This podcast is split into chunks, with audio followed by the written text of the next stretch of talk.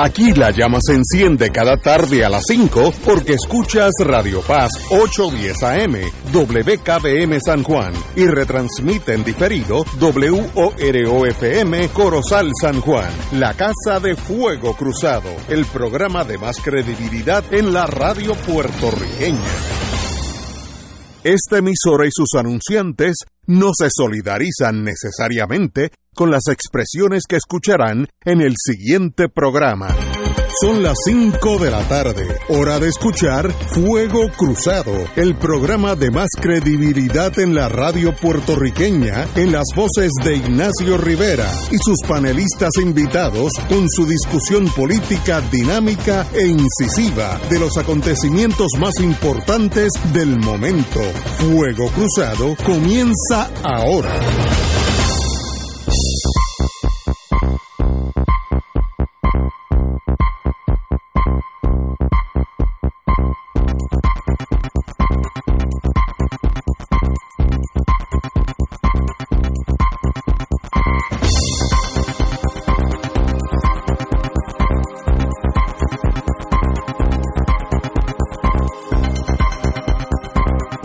Amigos y amigas, hoy es martes, martes tenemos la ventaja y la belleza, porque la vida es bonita, que tenemos al comandante Severino a las seis, en la hora de Severino, así que volvemos a la rutina, después de unos pequeños inconvenientes que tuvo en los últimos días, pero como siempre, triunfa la justicia, Severino estará con nosotros y siempre a las 17, a las 18 horas. Así que Severino, te esperamos. Hay varios temas para el mundo internacional. Eh, comandante Arturo, ¿cómo estás? Muy bien. Ignacio, mi saludo a ti a la audiencia.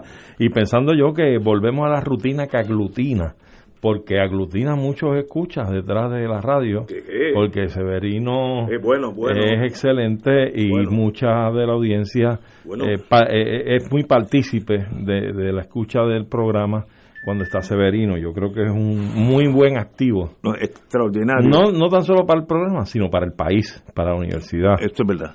Ese es lo que es lo que se llama en inglés o en latín la inteligencia esa gente son las que hacen un país, ese tipo de personas, con ustedes también, ¿no? pero, pero, Marilu Guzmán. Saludos, buenas tardes. Yo quiero empezar contigo. ¿Tú crees que yo te voy a dejar pasar esta? la última vez que te vi, te vi allí en Washington desafiando la ley y el orden con un cartelón que decía no to statehood. Correcto. Con tu hija. Con mi hija. Cuéntame de eso. Bueno, Digo, pues. la carpeta ya está de la foto y todo eso, pero ya, ya la actualizaron. cuéntame, cuéntame. Pues mira, eso fue una eh, una manifestación espontánea que decidimos hacer eh, con la ayuda de los amigos de Boricuas Unidos en la diáspora. Eh, principalmente motivados por, por lo que yo considero que es una falta de respeto al país eh, protagonizada por los cabilderos de la estadidad, que, que se están ganando 90 mil dólares al año, 30 mil dólares de reembolso. se están tumbando y se están robando. exacto, si dije ganando, me, me retracto. es que están de, eh, tumbándole al país 120 mil dólares, 90 mil de salarios y 30 mil de reembolso. Y pues yo creo que lo que ha ocurrido en los últimos días, este, que yo considero que es una falta de respeto al país, particularmente esta campaña de Ricardo Rosselló de estar con unos cartelones, este, que yo creo que mi nieto los hace mejor, este, allí eh, reclamando la estadidad y pidiéndole a la gente que esté por los próximos, por, durante 51 días, 51 minutos. Este, luego lo que ocurre con Melinda Romero, que este joven la, descubre en sentada cogiendo fresco en el Parque Lafayette, pues este y, sobre todo lo que empezaron se empezó a, a surgir de los informes de estos cabilderos, este pues pues me motivó a hacer una, una manifestación humilde, espontánea eh, nosotros teníamos esos cartelones ya hechos desde, desde la marcha contra la estadidad del pasado 12 de septiembre. Este, nos pusimos a la voz con los amigos de Boricuas Unidos en la Diáspora y entonces hicimos esa, esa manifestación este que de hecho la gente lo más que eh, agradeció fue que los cartelones eran bonitos, que esos cartelones sí valía la pena de enseñarlo, de imprenta, este y que nosotros obviamente pues no, no cobramos un centavo, todo eso pues yo lo costeé eh, con mis recursos, este y claro eh, la tarjeta de crédito también me ayudó. Eh, Se merecen 300 mil dólares, no 90 por, lo menos los gastos. Y entonces, bueno, pues fuimos, hicimos esa manifestación. Ahí, ajá, sí, estuvimos ahí un rato. Excelente. Este, nos apoyó, nos apoyó una, una compañera que no tengo el nombre ahora. En Pennsylvania Street, eh, en Pennsylvania Street. Ajá, bueno, no sé cómo se llama la calle. Frente a la, frente al, frente al, White House. A, la Casa Blanca y al Parque Lafayette, donde van a coger fresco los cabilderos este y nos apoyó porque había otra eh, otra actividad de apoyo al, al proyecto de Nidia Velázquez y, y Alexandre Ocasio Cortés, eh, pues nos apoyó una joven que vino de Nueva York, que es representante del movimiento Black Lives Matter. Este, y pues nada, fue una, una manifestación, como te dije, humilde, no muy concurrida, porque no hubo tiempo de, de movilizar mucha gente, pero este, lo que queríamos era denunciar, eh, pues, eh, lo que me parece que es una falta de respeto al país, una tomadura de pelo, una legislación que se aprobó el 30 de diciembre, una irresponsabilidad de Wanda Vázquez, tengo que decirlo así, aprovechando que tenían la legislatura, mayoría en la legislatura, pero conociendo que ya habían perdido el control de la legislatura para el siguiente cuatrienio.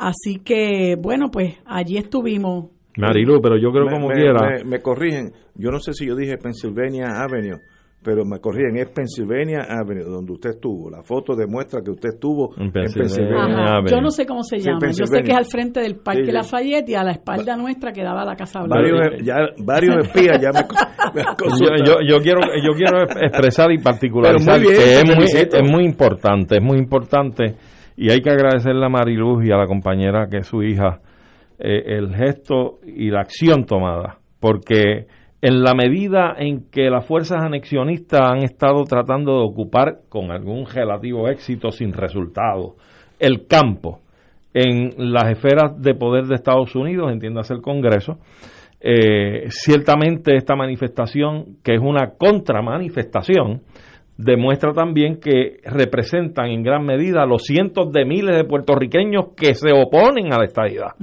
Porque la estadidad no está solita, la estadidad no arropa y abruma.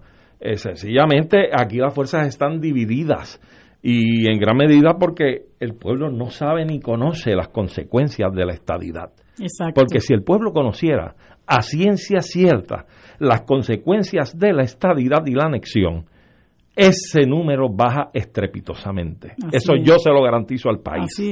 Pero, mientras tanto, y mientras las fichas se estén jugando como se juegan, eh, yo creo que es de vital importancia la, la, manifestación que ustedes protagonizaron porque representan los cientos de miles de puertorriqueños y puertorriqueñas que se oponen tenazmente a la anexión del país a los Estados Unidos. Y que nosotros lo hacemos con, con total desprendimiento y lo hacemos con dignidad porque ah, eh, yo no creo que haya habido un solo puertorriqueño, incluyendo personas del sector estadista, que se sientan abochornados por lo que nosotros hicimos. Podrán oponerse, podrán oponerse, pero avergonzados no se deben sentir porque nosotros lo hicimos con, mucha dignidad, a diferencia de lo que hace la gente que los representa a ellos, eh, ¿verdad? En el sentido de que yo no creo que ningún estadista serio se pueda sentir orgulloso, primero de tener un, un cabildero de, del talante de Ricardo Rosselló, por la forma en que salió del país y que en los dos años y pico que hace que se fue no ha podido poner un pie en este país porque él sabe, ¿verdad?, el repudio que siente gran parte del, del pueblo puertorriqueño. Y segundo, que usted tenga una persona como Melinda Romero, eh, que se siente en un banco a coger fresco con la mamá y que diga públicamente que lo que ella recibe de salario no le da, eh, que su mamá la tiene que ayudar. O sea, yo creo que eso, eh, cualquier eh, estadista que se respete a sí mismo, tiene que sentir que esta señora le falta el respeto a ese sector que ella dice representar.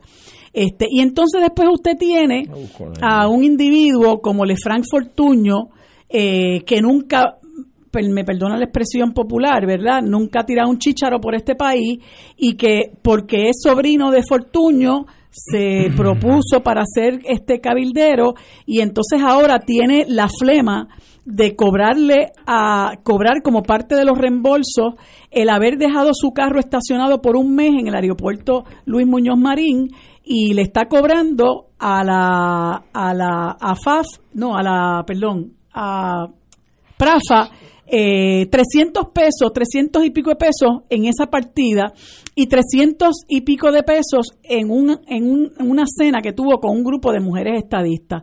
Y otra persona que, que se destaca por haber quebrado el municipio de Ponce, que es Mayita Meléndez, que diga que parte de sus gestiones son haberse sentado en un avión de regreso a Puerto Rico con Fortuño y haber conversado con él sobre sus experiencias, haber invertido tiempo en abrir correos electrónicos, haber invertido tiempo en buscar las rutas del metro.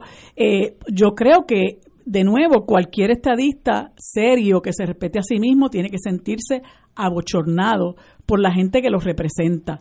Este, y, y en ese sentido, bueno, pues nosotros yo soy este eh, antiestadista y voy a luchar en contra de la estadidad mientras tenga aliento, eh, pero quiero hacerlo con respeto, ¿verdad? Yo yo no no acostumbro en expresiones públicas este a faltarle respeto a la gente. Sí digo cosas duras, como por ejemplo que sostengo que Fortunio es un corrupto eh, que sostengo que Ricky Rosselló es un inepto, un mediocre, que le faltó el respeto al país.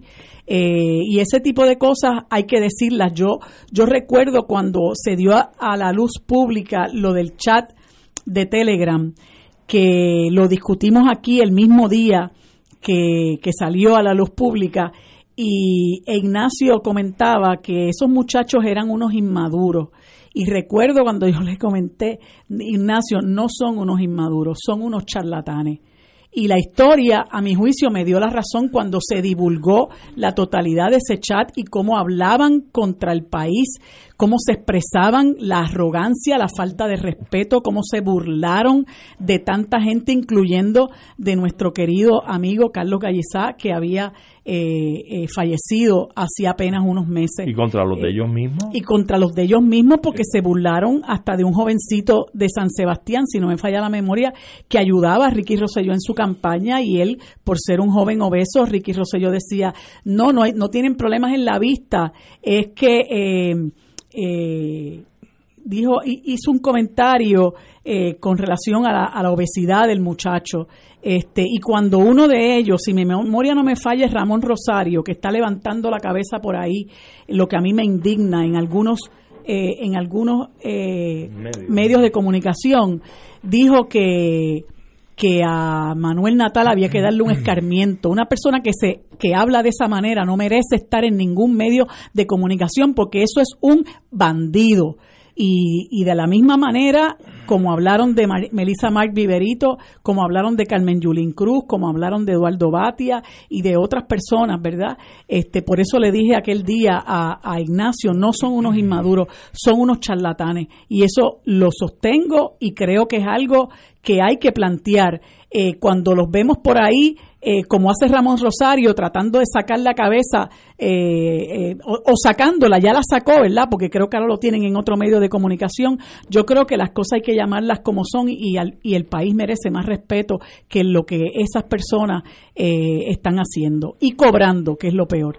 Pregunta, ¿nadie intervino contigo en torno policíaco? No, para nada, para nada, para nada. Allí había un, una, era un, un ambiente totalmente eh, amigable, había un señor que yo le tomé una fotografía, un señor mayor que tenía un letrero que decía hate won't make America great again. Eh, y como te dije, hacía poco rato se había celebrado esta conferencia de prensa que fueron muchas organizaciones a apoyar este y enarbolaron banderas de Puerto Rico y nadie nadie intervino con ellos. este sí, todo todo muy bien. A diferencia de lo que ocurre aquí, ¿verdad? Que nos tienen tanto miedo que rápido sacan la fuerza de choque para callar este, expresiones como esta, pero no, fíjate, no hubo ningún ningún problema porque nuestro nuestro mensaje es es, es eh, simpático para mucha gente en los Estados Unidos, contrario a lo que alguna gente se cree, es simpático porque hay una gran cantidad del pueblo estadounidense que no favorece la estadidad para Puerto Rico, que incluso se pregunta cómo es que nosotros queremos ser Estado este, cuando ellos pasan lo que pasan este y cuando eh, mm. eh, ellos este, saben el trato que nos dan los Estados Unidos, cuando ellos saben que Estados Unidos es un país que tiene un racismo endémico, ¿verdad? Este, no, no, favorecen tampoco la anexión del distrito de Colombia. Exactamente, pero pero fíjate, hay una ahí, ajá, y, ahí con unas diferencias, eso, te, iba a comentar que ahí hay un gran oportunismo porque muchos de los que se oponen a, la anexión de, del Distrito de Colombia, de, como se, se, se, oponen a la de Puerto Rico. Algunos se oponen porque entienden que no es lo justo para nosotros como país, pero otros porque dicen, no, esos son un montón de demócratas y entonces eso nos van a, nos van a quitar este ventaja en el Congreso. Esos son unos oportunistas, ¿verdad? Este que les importa tres pepinos angolos nuestra suerte, pero hay otra gente que es solidaria porque entiende realmente que a nosotros como pueblo no nos conviene eso. Bueno, señores, tenemos que ir a una pausa. Felicitaciones después de ese viaje costeado con su tarjeta de crédito. Eso es muy meritorio porque no es el Tumbología 101, así que lo felicito a ti y a tu hija. Pero así ha sido toda la lucha de la independencia en Puerto Rico, ¿ok? Hemos ido presos y perseguidos por el ideal, nunca no por robar dinero. Nunca ha habido un tumbólogo. Nunca. Nunca. Búscate la historia. Vamos a buscar, voy a hacer research. Señores, vamos a una pausa, amigos. Vamos a perder tiempo. Fuego Cruzado está contigo en todo Puerto Rico.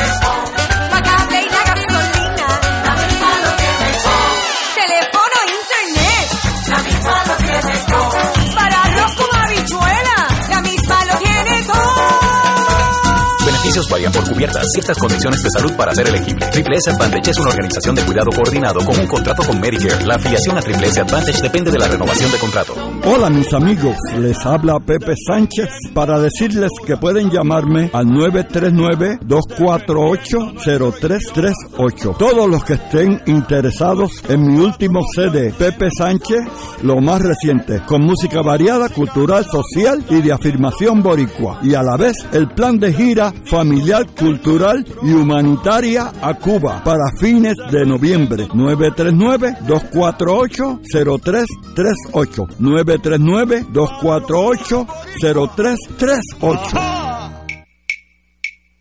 De todo un poco, con Manolo Almeida, el más ameno en tus mañanas por Radio Paz 810 AM, de martes a viernes a las 9 de la mañana. Notas positivas, salud, ambiente, negocios y entretenimiento.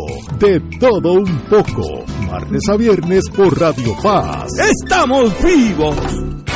Buenos días familia. Es la casa a la que siempre puedes llegar sin invitación. A las 10 de la mañana, Judith Felicie es tu anfitriona para conversar sobre medicina, psiquiatría de niños y adolescentes, artes, derecho, valores y fe. Todos los días por Radio Paz 810 AM. Buenos días familia. Donde una conversación parece demasiado corta. Buenos días familia. De lunes a viernes por Radio Paz 810 AM millones de autos en Puerto Rico. Algunos de ellos con desperfectos. Autocontrol. Tu carro. Tu mundo. Tu mundo. Tu mundo. Ahora, de 12 del mediodía a 3 de la tarde. Por Radio Paz 810 AM y Radio Paz 810.com. Los lunes a las 4 y 30 de la tarde, escucha Tu Finanza Segura, donde te orientamos cómo construir un futuro estable, con un buen suplemento de retiro y los mecanismos adecuados tales como planes indexados, anualidades, productos de incapacidad y planes de salud, entre otros. Recuerda, los lunes a las 4 y 30 de la tarde, Tu Finanza Segura. Y ahora continúa Fuego Cruzado.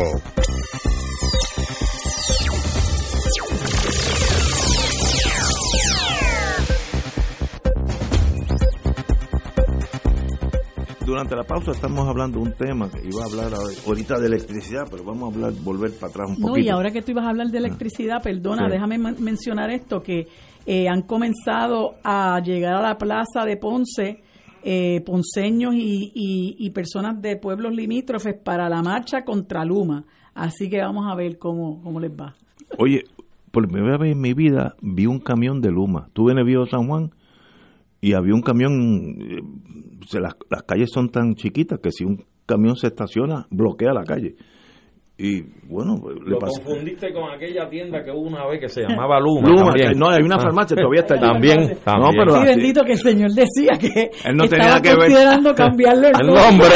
Él decía Dios mío yo llevo 50 años en la farmacia Luma y ahora pienso cambiarle el nombre porque es que la gente la gente no no. le dan, oye lo, le dan discurso lo que puedo hacer es llevarle un pleito a Luma porque le ha dañado su nombre su marca. Pues yo considero estos delegados es un arma negativa para el Partido Popular. Estoy hablando ahora eh, para el Partido Nuevo, en el sentido electoral. olvidemos los, los ideales y la estadía. Vamos a hablar, hay unas elecciones de aquí a dos años. Si de aquí a dos años el Partido Popular, si es que todavía existe, o, el Partido Victoria Ciudadana, que son los el que parece que tiene fuerza, el PIB, o el PIB, también, también. Oye, si ayer estuvo Juan Dalmao aquí. Ok, si uno de esos dice, miren, estos señores han gastado un millón de pesos que se podía usar aquí para salvar vidas, vidas en el centro médico, para llevar electricidad a personas que llevan meses sin electricidad, etcétera, etcétera, para el sistema educativo, becas.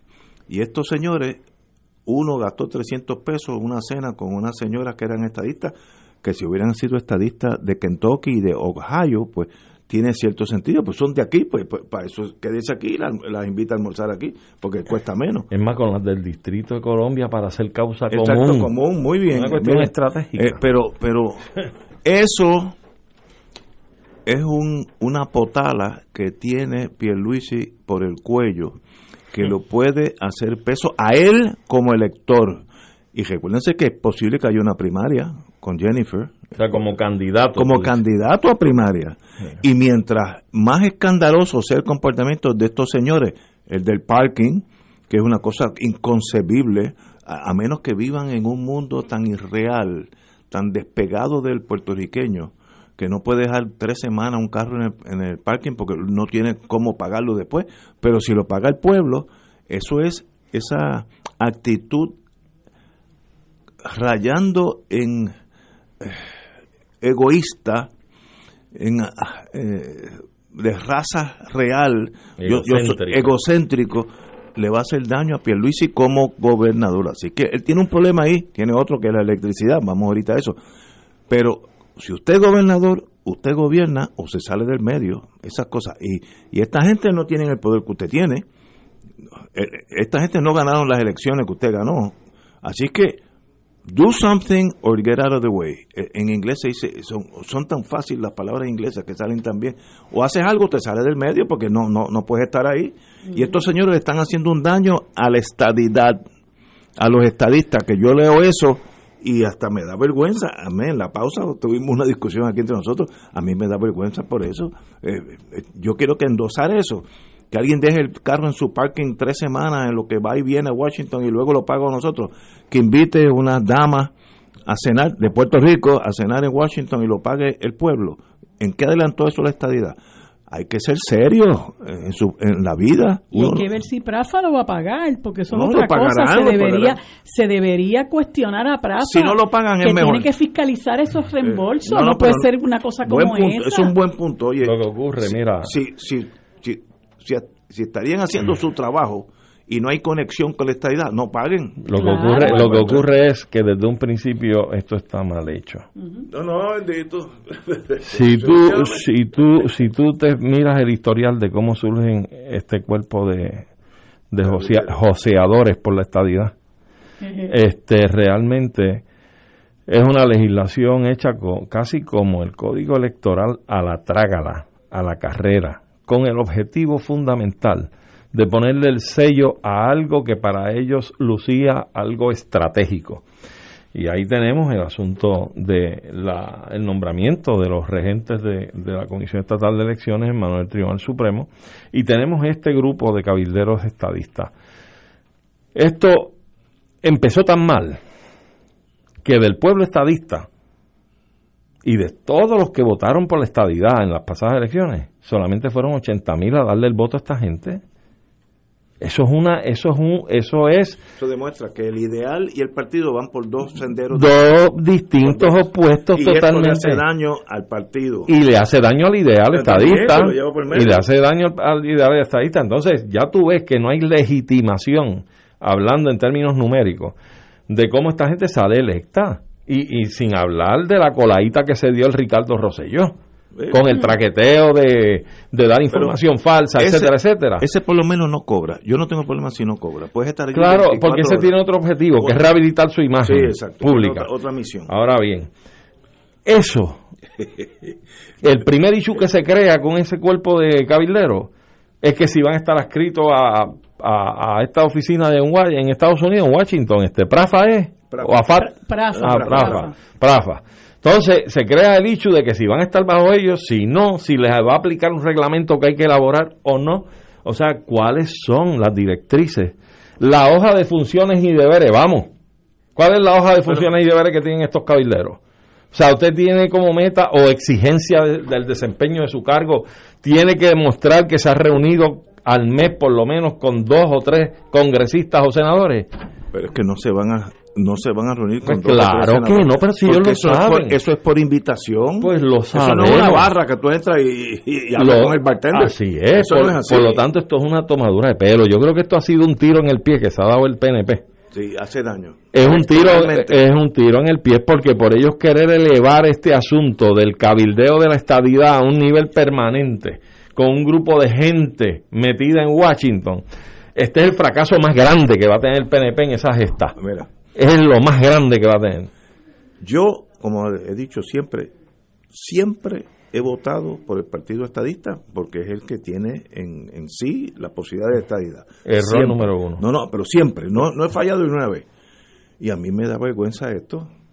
Si a mí me jamaquea, o tal vez ya yo pasé de la etapa eh, y el pueblo va por un lado y yo voy por otro, si a mí me afecta ver este despilfarro, este, esta charade, se dice en inglés, este, eh, esta farsa de invitar cuatro personas que básicamente estaban desempleadas para darle un empleo de 120 mil dólares a hacer nada. Mm. A mí me afecta, a mí no me gusta eso. Como estadista estoy hablando, no estoy hablando como enemigo del Partido Nuevo. Como estadista me dice, eso a mí no me gusta. Claro. hace daño. Pero tú tienes que estar dentro del grupo de los últimos electores de estas pasadas elecciones. que se fueron al 52 ahí y que no voten PNP, porque es que no lo representa y le está haciendo daño a tu ideal. Pero no mires para otro lado. No. Tú tienes que hacer conciencia. Arturo me habla y se me paran los pelos. Bueno, porque de, los brazos, ¿no? Es la voz de tu conciencia la que te habla. Señores, tenemos que ir a una pausa porque la conciencia me dice que cojo un break. Fuego Cruzado está contigo en todo Puerto Rico. ¿Tienes cáncer de páncreas o del pulmón? Si has recibido terapia y el cáncer continúa avanzando, no pierdas la esperanza. Existen nuevas terapias basadas en el perfil molecular para pacientes de cáncer de páncreas o pulmón, disponibles en Puerto Rico únicamente en Pan-Oncology Trials. Llame hoy al 787-407-3333, 407-3333, Pan-Oncology Trials, ofreciendo protocolos de tratamiento con la ciencia más avanzada para combatir el cáncer. La misma lo tiene todo, la misma para las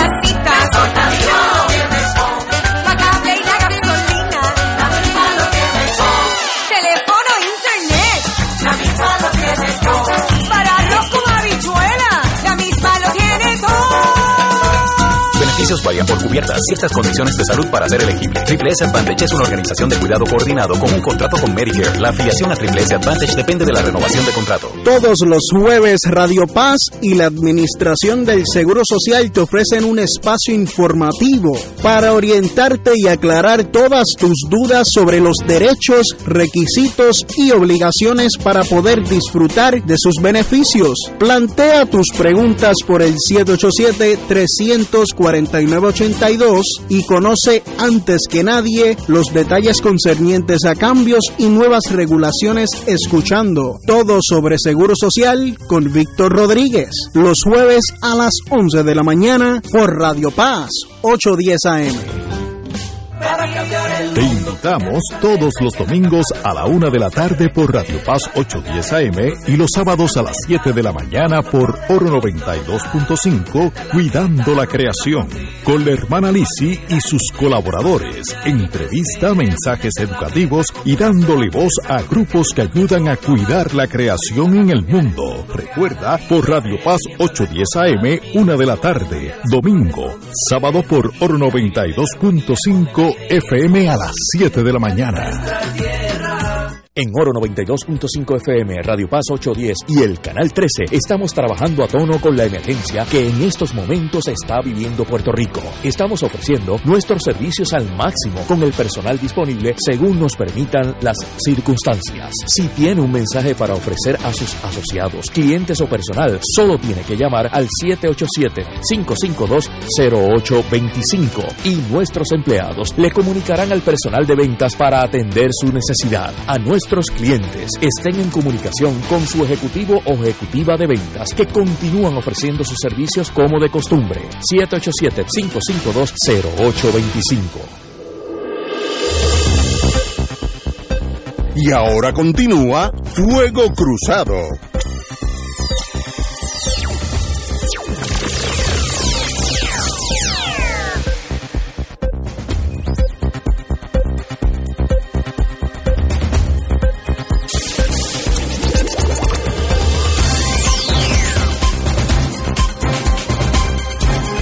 Regresamos, Boys and Girls de Fuego Cruzado. Creo que la compañera aquí, la del cartelón en Washington, que aparece ya en la carpeta de ella, ya está a todo color. Un cartelón mucho mejor que el, que el anterior de, de Rosellito. Si no, apareciera, eh, eh, eh, hay, que demandarlo, hay, que demandar a, Sí, con la Mira, es que el periodista Benjamín Torregotay publicó en Twitter que en un gesto de desprendimiento sin precedentes, el delegado de 90 mil dólares al año, Roberto Lefranc Fortuño, desistió de cobrarle al pueblo de Puerto Rico los 332,50 que le costó parquear su carro en el aeropuerto. Eso dijo Carmelo Ríos esta mañana. Y dice Benjamín, Puerto Rico está conmovido. Muy bien. Muy bien. Benjamín es un genio, un genio. Extraordinario. Eh, señores, esto hace daño, estoy hablando ahora como estadista, esto hace político eleccionario. Recuérdense que si por, por muchos votos que tú tengas, que ya no hay tantos, si tú empiezas a descontar todos los días 10, de aquí al 2024 es un montón de 10. Así que mucho cuidado, tienen que gobernar bien para seguir gobernando. Si no, el pueblo busca otra alternativa, la cual yo no sé cuál será, ni me interesa, pero va a buscar otra. Esto no es, a menos que dé un golpe de Estado, que hay, algunos de los muchachos que no, no le estaría extraño, pero, pero eso no va a pasar porque aquí, fíjate, como decía Gallizá, que en paz descanse, tan buen amigo, en Puerto Rico no se puede dar un golpe de Estado porque ni el ejército es nuestro. Así es. genial. Ni el ejército. no, hay, ni ejército para dar un golpe de Estado. bueno, pues vamos a otra cosa. Las cosas malas, pues a veces empiezan teniendo cosas mejores. Y yo quiero hablar bien de Josué Colón, director ejecutivo de Energía Eléctrica, que le rindió un informe que pone en blanco y negro la frágil situación del sistema eléctrico que ha estado funcionando con varias unidades fuera de servicio desde hace años y que otras requieren reparaciones millonarias. Eh, el informe detalla que hay más de cinco unidades generatrices que no funcionan, cinco. Dos de estas no sirven desde hace más de siete años. Eso es culpa de la gerencia de energía eléctrica. Para eso es que está esa gente ahí. Yo no sé qué hacen de 8 a 5, porque esta dejadez, y estamos hablando de, años, si hay una, una turbina que hace 7 años que no se repara. Eso es culpa nuestra, porque yo digo la gerencia de Puerto Rico es, Puerto Rico y ese soy yo. Y hoy sale también Josué y dice que la costa sur produce 39% de la capacidad instalada. En otras palabras, está en, en es como si usted tuviera un carro y no puede pasar de 22 millas porque el motor no da. Mire, eso es una tragedia de este país en torno administrativo. ¿Y qué hicimos hace 20 años? Esto no, esto no es de ahora. Hace 20 años, ¿qué está, ¿qué está haciendo esa gerencia de energía eléctrica? Deben votarlos a todos. Ir allí a ese edificio que está ahí por, por Santurce y no dejar a nadie, con posiblemente el janitor y el que corta la grama, más nadie y empezar de nuevo. Yo, yo creo que le harían un, un, un, favor al país. Eh, ¿Cómo es que usted deja esa dejadez que ha pasado en Puerto Rico? Es casi inconcebible en algo que no es el Museo del Arte, algo que es electricidad, que es vida. No entiendo de verdad. Ahora, felicito a José. Este señor Colón, no tengo el gusto de conocerlo, que ha dicho, mira, esta es la situación eso es bien importante. El diagnóstico médico es para tú curarte de alguna enfermedad, tú tienes que saber un diagnóstico. Y este es el diagnóstico de electricidad. Estamos peor de lo que pensábamos, peor. Y turbinas dejadas al desperdicio. ¿Qué hacemos? Pues mire, votar a toda esa gente porque no merecen estar allí. Compañero. Pues mira, este Ignacio, para comenzar con la figura que tú mencionas de Josué, Colón, eh, es una persona que viene ya de puestos anteriores en gobiernos anteriores, incluyendo la Autoridad de Energía Eléctrica. De manera que ante la crisis que existe en el país hoy, en términos energéticos, es la oportunidad que tiene Josué Colón para reivindicar su nombre con sus acciones en términos de lo que se le pudo haber señalado en el pasado por sus ejecutorias previas en puestos anteriores. Me dicen dos personas, muy queridas las dos. Recuerda que Josué estaba allí hace siete años. Correcto. dos personas, uno de Mayagüez y uno de Atorrey. Sí, de eso, mismo, de eso mismo que te hablo. Si yo fuera inteligente no venía a este programa, ustedes me, me, mi... No, no, no, no, es que como tú dices que decir las cosas como son. entonces... Tiene sus esqueletos en el Claro, entonces... pero que eche para Pero la única forma que tiene ante esta crisis, ya él está ahí en el puesto, es demostrar, o sea, que tiene la capacidad, tiene el compromiso, le está metiendo el pecho al asunto y que de esa manera pueda un poco mitigar en algo el efecto que tiene sus ejecutorias del pasado, o falta de ejecutoria, como lo quieran identificar. Pero entonces a mí me llama la atención lo siguiente. Cuando tú estabas hablando del carrito de las 22 millas, que no corre más. Esto es lo que está pasando. Ok. bien, bien, yo te pregunto si es más importante que el carrito corra bien o que tú lo tengas brillado, lavado y que le suban o no los cristales. ¿Cuál de las dos cosas es más importante? Tiene que funcionar. Tiene que correr bien. El motor y la transmisión, eso es lo esencial. Por eso. Esas son las turbinas. Pero que esté, eh, que esté pintado, le suban los cristales o no, eso no. Pues que, que corra bien y te lleve y te traiga. Exacto. ¿Cómo es posible que nosotros estemos haciendo un negocio para que venga una corporación del extranjero, del exterior, de los Estados Unidos, a administrar la distribución de la energía cuando la generación de energía tiene dificultades? Entonces tú tienes un distribuidor de energía que nos mantiene sin luz, que va por un cuarto aumento en la tarifa, que se ha tumbado 168 millones de dólares ahora mismo por esas gestiones, y aquí hoy dice este titular que para poner estas calderas y estos generadores en funciones hacen falta 143 millones. ¿Cuál es entonces el problema? No es tan solo que tú votes a los empleados de allí. A quien tienes que llamar a capítulo es quién se ha metido en este bote de pintar primero el carro y arreglarle los cristales y dejarle el motor donde no camina más que 22 millas. ¿Ah? Esos 168 millones que se ha llevado Luma por la distribución de la energía debieron estar metidos aquí, en estos 143 millones que hacen falta, para generar la energía que se necesita. La distribución probablemente no tenga tanta emergencia como es la generación. O al menos de una forma sabia, ¿verdad? Un poco más ponderada y equilibrada, pudiste haber administrado la mitad de ese capital para ir arreglando toda esta generación, el problema de generación, y a la misma vez ir atendiendo el asunto de la distribución. Pero aquí se le ha dado todo a una sola canasta. Ahí está Paluma, que se jarte, para que se jarte. A mí me, Nadie ha hecho el estudio, un periodista, yo no soy periodista. Los periodistas necesitan ser medios detectives. ¿Cómo es que nosotros abandonamos ese sistema, el motor y la transmisión del carro, hace 20, 30 años. Eso fue colectivo, una locura, un, un veneno que ese edificio estaba tóxico y le metió eh, plomo a todo el mundo en la cabeza. ¿Cómo es posible que en 20, 30 años un sistema que funcionaba cuando estaba la Corco y todas aquellas industrias en el sur, estaba en el pic de su producción, de eso hace 20, 30 años. Hoy estamos eh, en el caso que dijo ahorita, que el carro solamente puede ir a 21 millas porque no, no da más.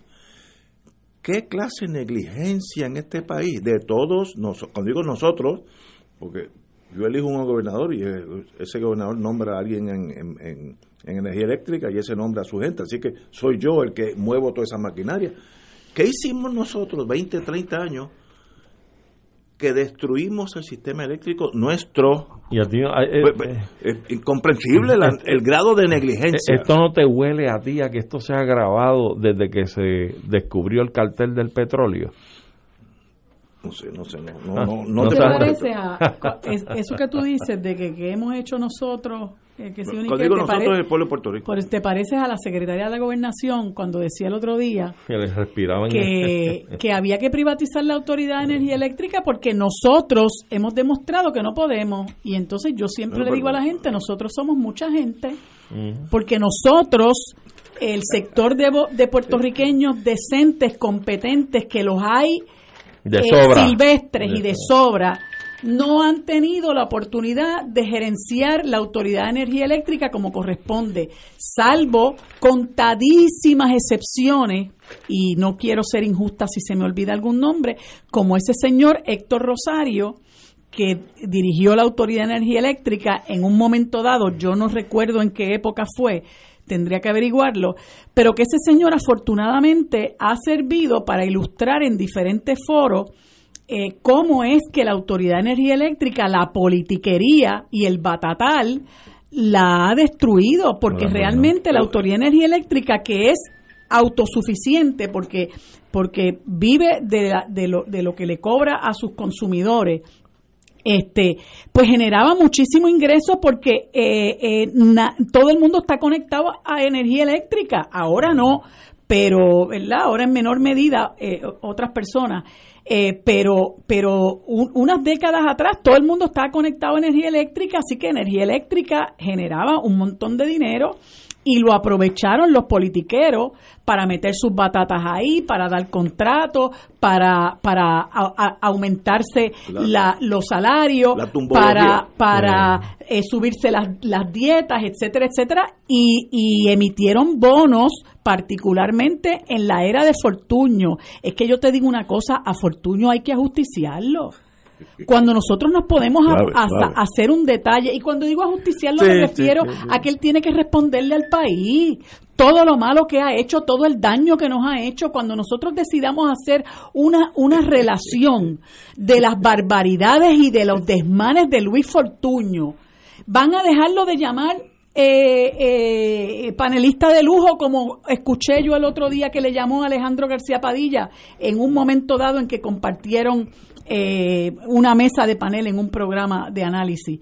Eh, porque Fortuño realmente es una persona que le ha hecho mucho daño a este país. Fortuño es un corrupto y él vino al gobierno a saquear y a beneficiarse y en su... Por eso es que es panelista de lujo por todos esos millones que se llevó. Ajá, y en su gobernación emitieron un montón de millones de dólares en bonos de la Autoridad de Energía Eléctrica que no se utilizó, el dinero, eh, el dinero que provenía de esos préstamos no se utilizó para la infraestructura, para el mantenimiento, para mejorar las condiciones de trabajo de mucha gente, ¿verdad?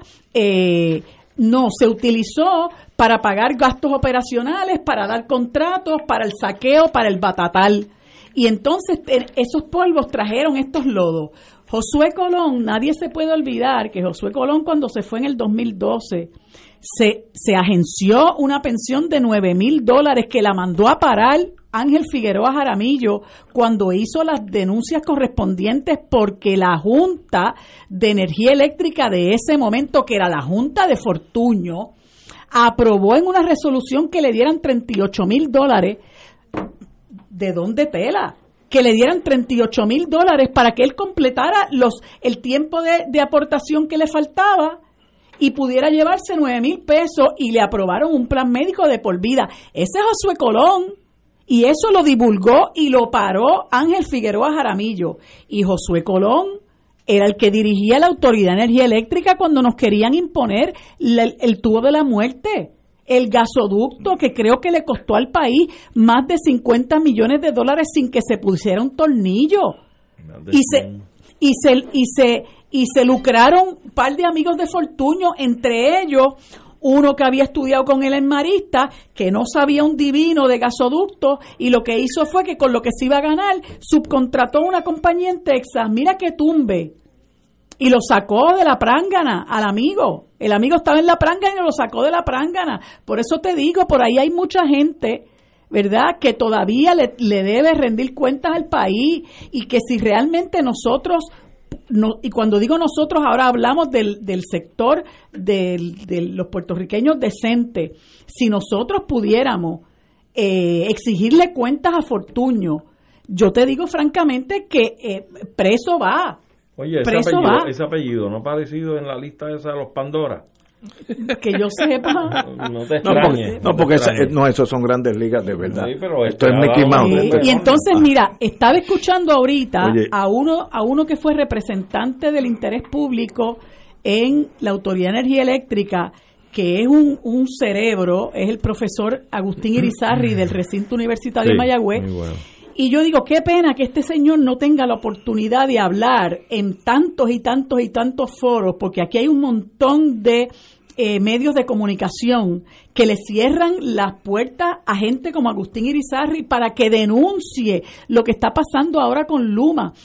Agustín Irizarri estaba explicando que Luma, con el contrato, que la gente dice, no, que ellos se van a encargar de arreglar la red y qué sé yo ni qué, Luma es el que controla el presupuesto y al controlar el presupuesto determina qué es lo que se va a comprar y qué es lo que no se va a comprar. Luma es quien determina a quién le tumba la luz y a quién le deja la luz.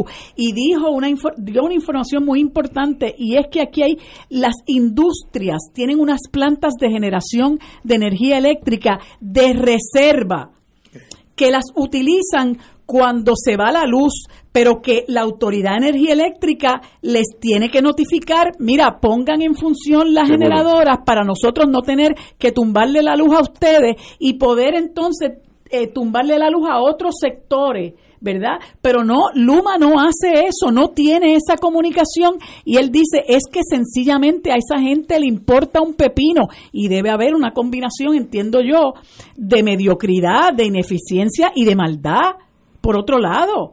Pero lo triste de esto es que todo esto se hace con el contubernio de la alta gerencia de energía eléctrica. Por eso es que sale a relucir ahora cuando le cuando votaron a Efraín, Paredes que desde cuando se le había dicho que los filtros y el resto del equipo para bregar con el sargazo había que, darle mantenimiento o reemplazarlo. Más de un año.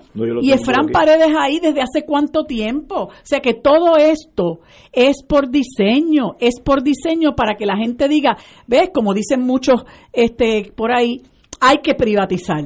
Pues ah, mire, ahora Luma es privado, Luma es privado y mira ¿Cómo nos va? Pero mira la negligencia. el mar del Sargazo estaba aquí desde los tiempos de los españoles, porque en la Carta Marina de España hacen mención al Sargazo, así que eso no es de ahora. Ok.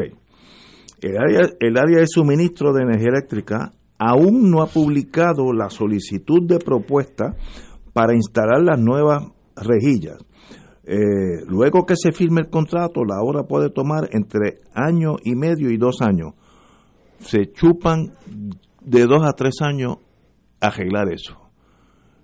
Y, y nadie sabía que en Puerto Rico, en el Caribe hay sargazo. Es una negligencia casi criminal.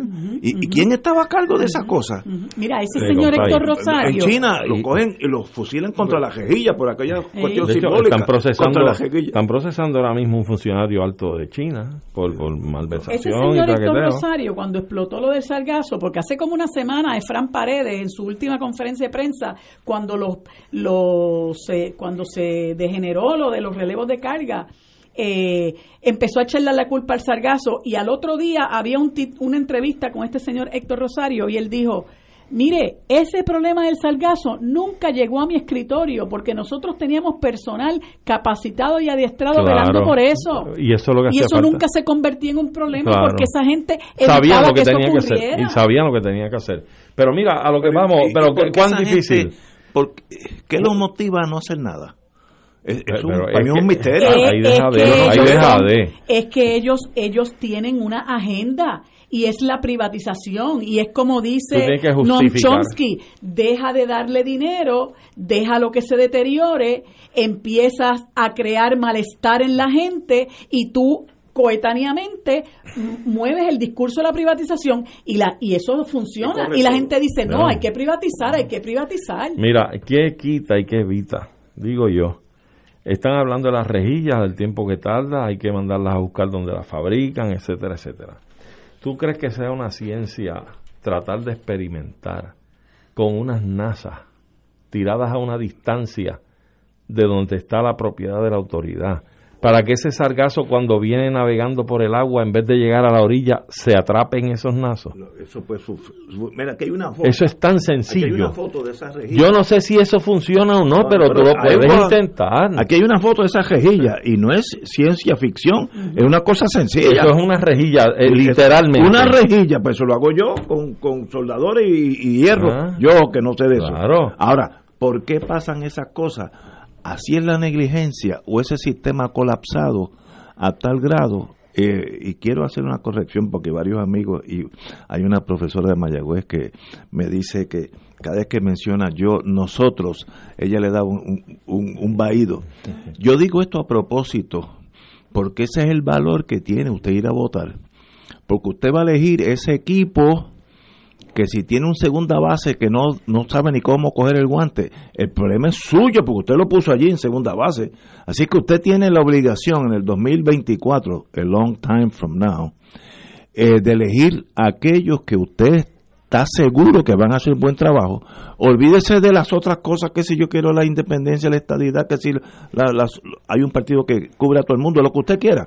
bien, Pero que, que uno sepa que son gente que no le, no le van a pasar dos años, tres años, cuatro años sin limpiar las parrillas. Eso es un es un crimen. Va bien, va bien. Es que ustedes son malos. Eso, mira, te voy a aplicar, te voy a aplicar el refrán que dice el, adagio nuestro, ¿ah? Admisión de parte, relevo de prueba. Lo único que falta es que muestre la papeleta en el yo, Yo no me la he hecho, yo no, yo trato de echarla, eh, no tengo mucho de que echarme en la vida, pero soy bastante bueno en la cuestión mecánica de, day to day. yo estoy a cargo de, esa planta. Esas rejillas no se decomponen conmigo allí. Y yo no soy ingeniero, pero tengo dos dedos de frente, como decían en España, no me he caído de lo alto de un olivo. Las rejillas con el tiempo están en agua salada, pues usted sabe lo que va a pasar. Eso requiere un mantenimiento constante. Pero no requiere ser ingeniero, es sencillamente dos dedos de frente. Ahora, ¿por qué nadie hace nada? Ese es el, ese es el, punto neurálgico que en Puerto Rico los electores tienen que preguntarse cuando vayan a votar y eligen lo que ustedes quieran. Ahora, que sepan, este no está allí para dar el tumbe, va a decir, bueno, vamos a chuparnos las turbinas seis años más hasta que se apaguen por, por la edad y luego el que venga atrás que arree. Eso es bien fácil gobernar así. Es mucho más difícil comprar esas turbinas que ya mismo hay que comprar las nuevecitas, valen más de 500 millones cada una. Así que estamos hablando dinero de verdad. Pues señores, con esa esperanza, Luz, vamos a una pausa. Ya el, comandante Severino está aquí. Para la hora de Severino, vamos ahorita con él. Pero vamos a una pausa primero. Fuego Cruzado está contigo en todo Puerto Rico. NCS Classic Care presenta al favorito de todos, Chucho Avellanet, en La Magia de Chucho, un memorable concierto recorriendo su mágica trayectoria desde Magia Blanca, Mil Violines, Jamás Te Olvidaré y muchas más. Viernes 29 y sábado 30 de octubre en Bellas Artes, La Magia de Chucho, boletos en Bellas Artes y Ticket Center, presentado por MCS, produce Rafa Muñiz, te invita Casino Metro, Oro 92.5 y GFR Media. La misma lo tiene todo, la misma para las citas. Pagable y la gasolina, la misma lo tiene todo. Teléfono, internet, la misma lo tiene todo. Para arroz con habichuela, la misma lo tiene todo. Beneficios varían por cubiertas. Ciertas condiciones de salud para ser elegible. Triple S Advantage es una organización de cuidado coordinado con un contrato con Medicare. La afiliación a Triple S Advantage depende de la renovación de contrato. Fuego Cruzado, el programa de más credibilidad en la radio puertorriqueña, es ahora la tribuna abierta de análisis noticioso, con diversas perspectivas que exploran el trasfondo de lo que acontece a diario y cómo nos afecta. Escucha Ignacio Rivera y sus panelistas invitados de lunes a viernes en Fuego Cruzado en transmisión diferida a las 10 de la noche por Oro 92.5 FM. Fanático del deporte, la mejor información y el mejor análisis lo escuchas los sábados a las 2 de la tarde por Impacto Deportivo con Javier Sabat y el más completo elenco en deportes por Radio Paz 810 AM y en las redes sociales Facebook Impacto Deportivo Radio PR Twitter e Instagram Impacto underscore Deport juntos impactando el deporte nacional en Oro 92.5 FM, Radio Paz 810 y el Canal 13 estamos trabajando a tono con la emergencia que en estos momentos está viviendo Puerto Rico. Estamos ofreciendo nuestros servicios al máximo con el personal disponible según nos permitan las circunstancias. Si tiene un mensaje para ofrecer a sus asociados, clientes o personal, solo tiene que llamar al 787-552-0825 y nuestros empleados le comunicarán al personal de ventas para atender su necesidad. A nuestro nuestros clientes estén en comunicación con su ejecutivo o ejecutiva de ventas que continúan ofreciendo sus servicios como de costumbre. 787-552-0825.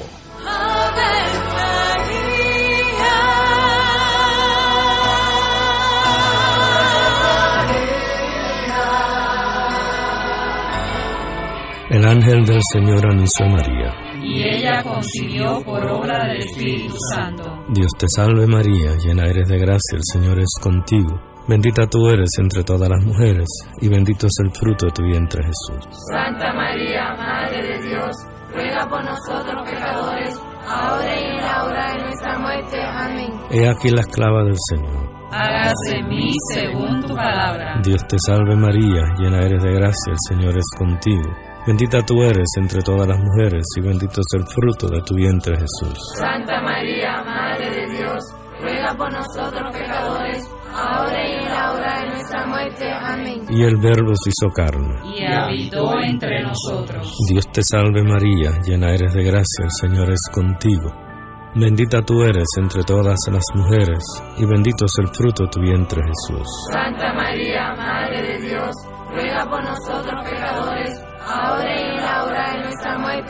Ruega por nosotros, Santa Madre de Dios. Para que seamos dignos de alcanzar las promesas de nuestro Señor Jesucristo. Oremos. Derrama, Señor, tu gracia sobre nosotros, que por el anuncio del ángel hemos conocido la encarnación de tu Hijo, para que lleguemos por su pasión y su cruz a la gloria de la resurrección por Jesucristo nuestro Señor. Amén. Gloria al Padre, al Hijo y al Espíritu Santo. Como era un principio,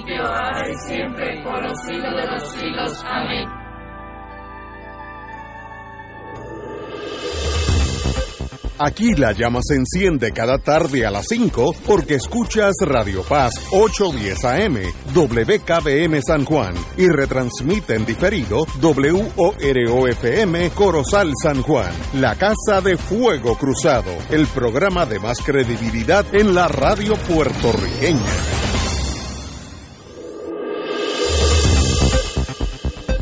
Y ahora continúa Fuego Cruzado. Lo próximo es un segmento pagado. Amigos y amigas, beneficiarios de Medicare, ahí estamos casi todos aquí. Ya comenzó el periodo anual de afiliación, así que es tu momento de elegir qué plan cuidará tu salud el próximo año. Hoy tenemos la amiga Tania Ramírez de Triple S para hablarnos de todos los ahorros que traen. Bienvenida, Tania. Muy buenas tardes, Ignacio. Gracias por la oportunidad. Y es que eso es así. En Triple S Advantage te traemos más ahorros y más flexibilidad sin sacrificar tus beneficios de salud. Todo con la misma tarjeta que lo tiene todo. Con Triple S te sobran más chavitos para que de verdad compres lo que tú quieras. Mira, podrías tener hasta 1.782 dólares al año en ahorro de la prima de la parte B y esto va directo a tu cheque del Seguro Social más beneficio para que pagues la compra, la gasolina, el agua, la luz, el teléfono, internet y mucho más. Wow. Oye, y esto es sin quitarte tus chavitos de OTC. Aquí sí tienes tu beneficio de OTC y utilizarlo es bien sencillo. Tú vas, los escoges, pagas en la caja registradora en sobre 400 farmacias de la comunidad. bien sencillo. Extraordinario, Tania.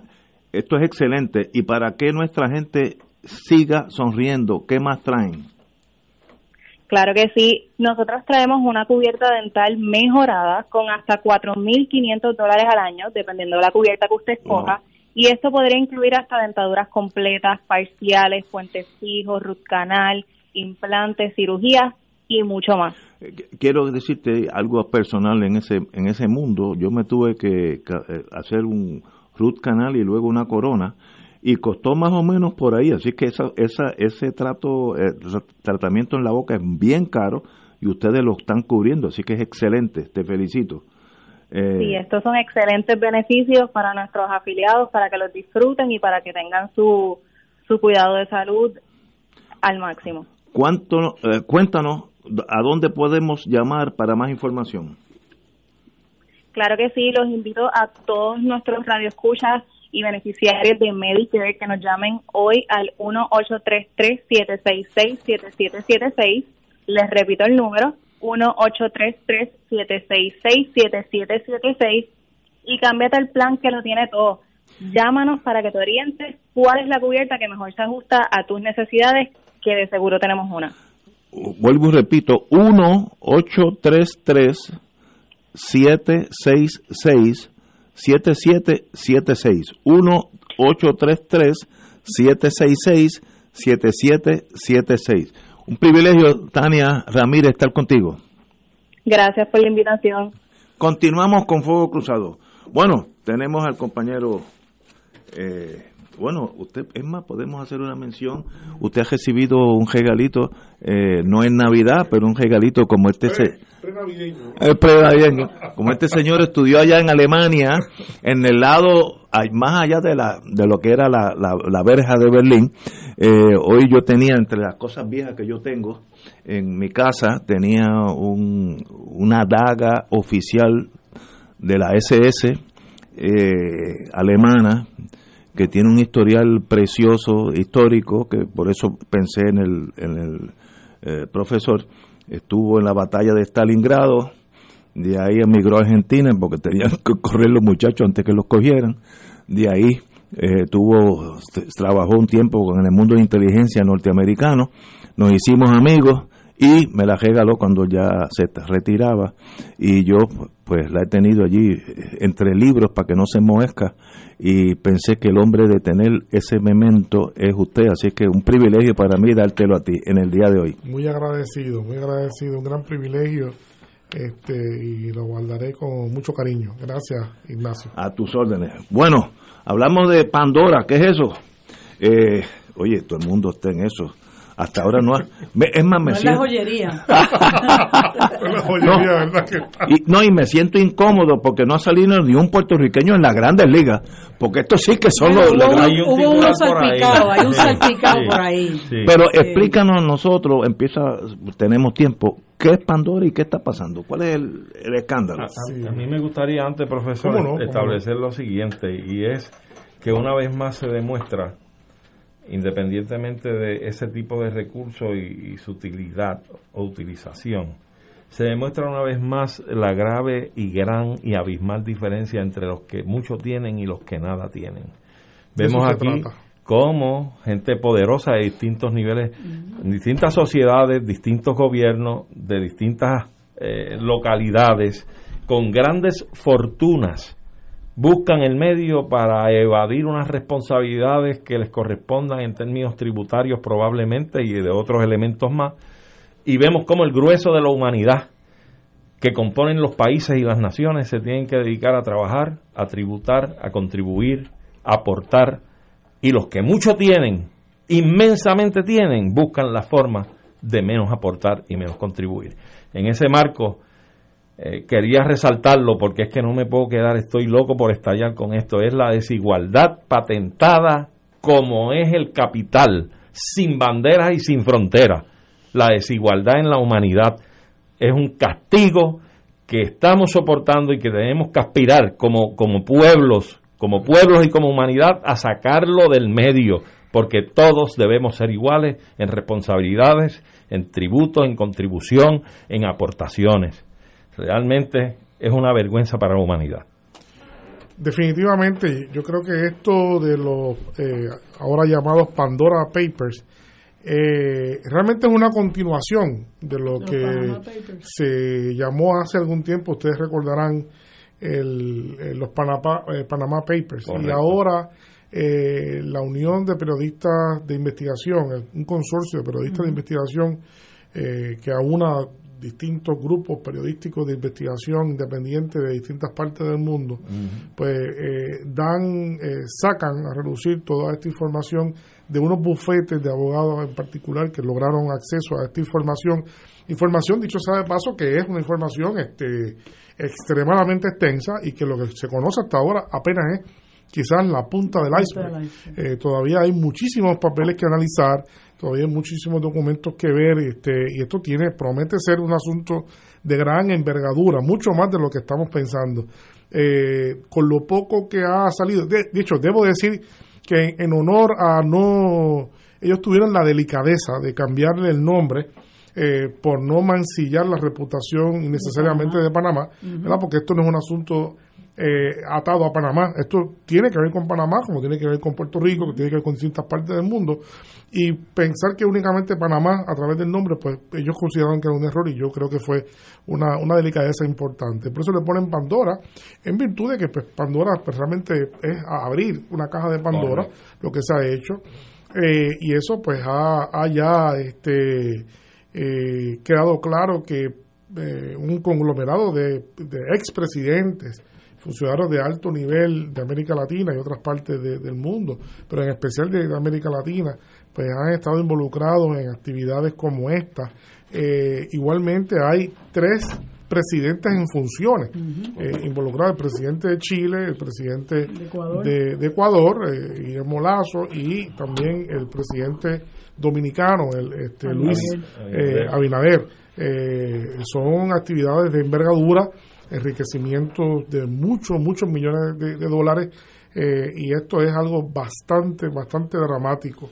hay que decir, hay que decir, ¿verdad? Para que quede claro, yo participé hace muchos años, creo que fue el año 1997, tuve la oportunidad de participar en el primer congreso este, de una organización que en ese momento eh, surgió, que se conoce por el nombre de Transparencia Internacional. ¿verdad? Tuve la oportunidad de participar en ese congreso que fue en, en, Durban, en, en, África del Sur.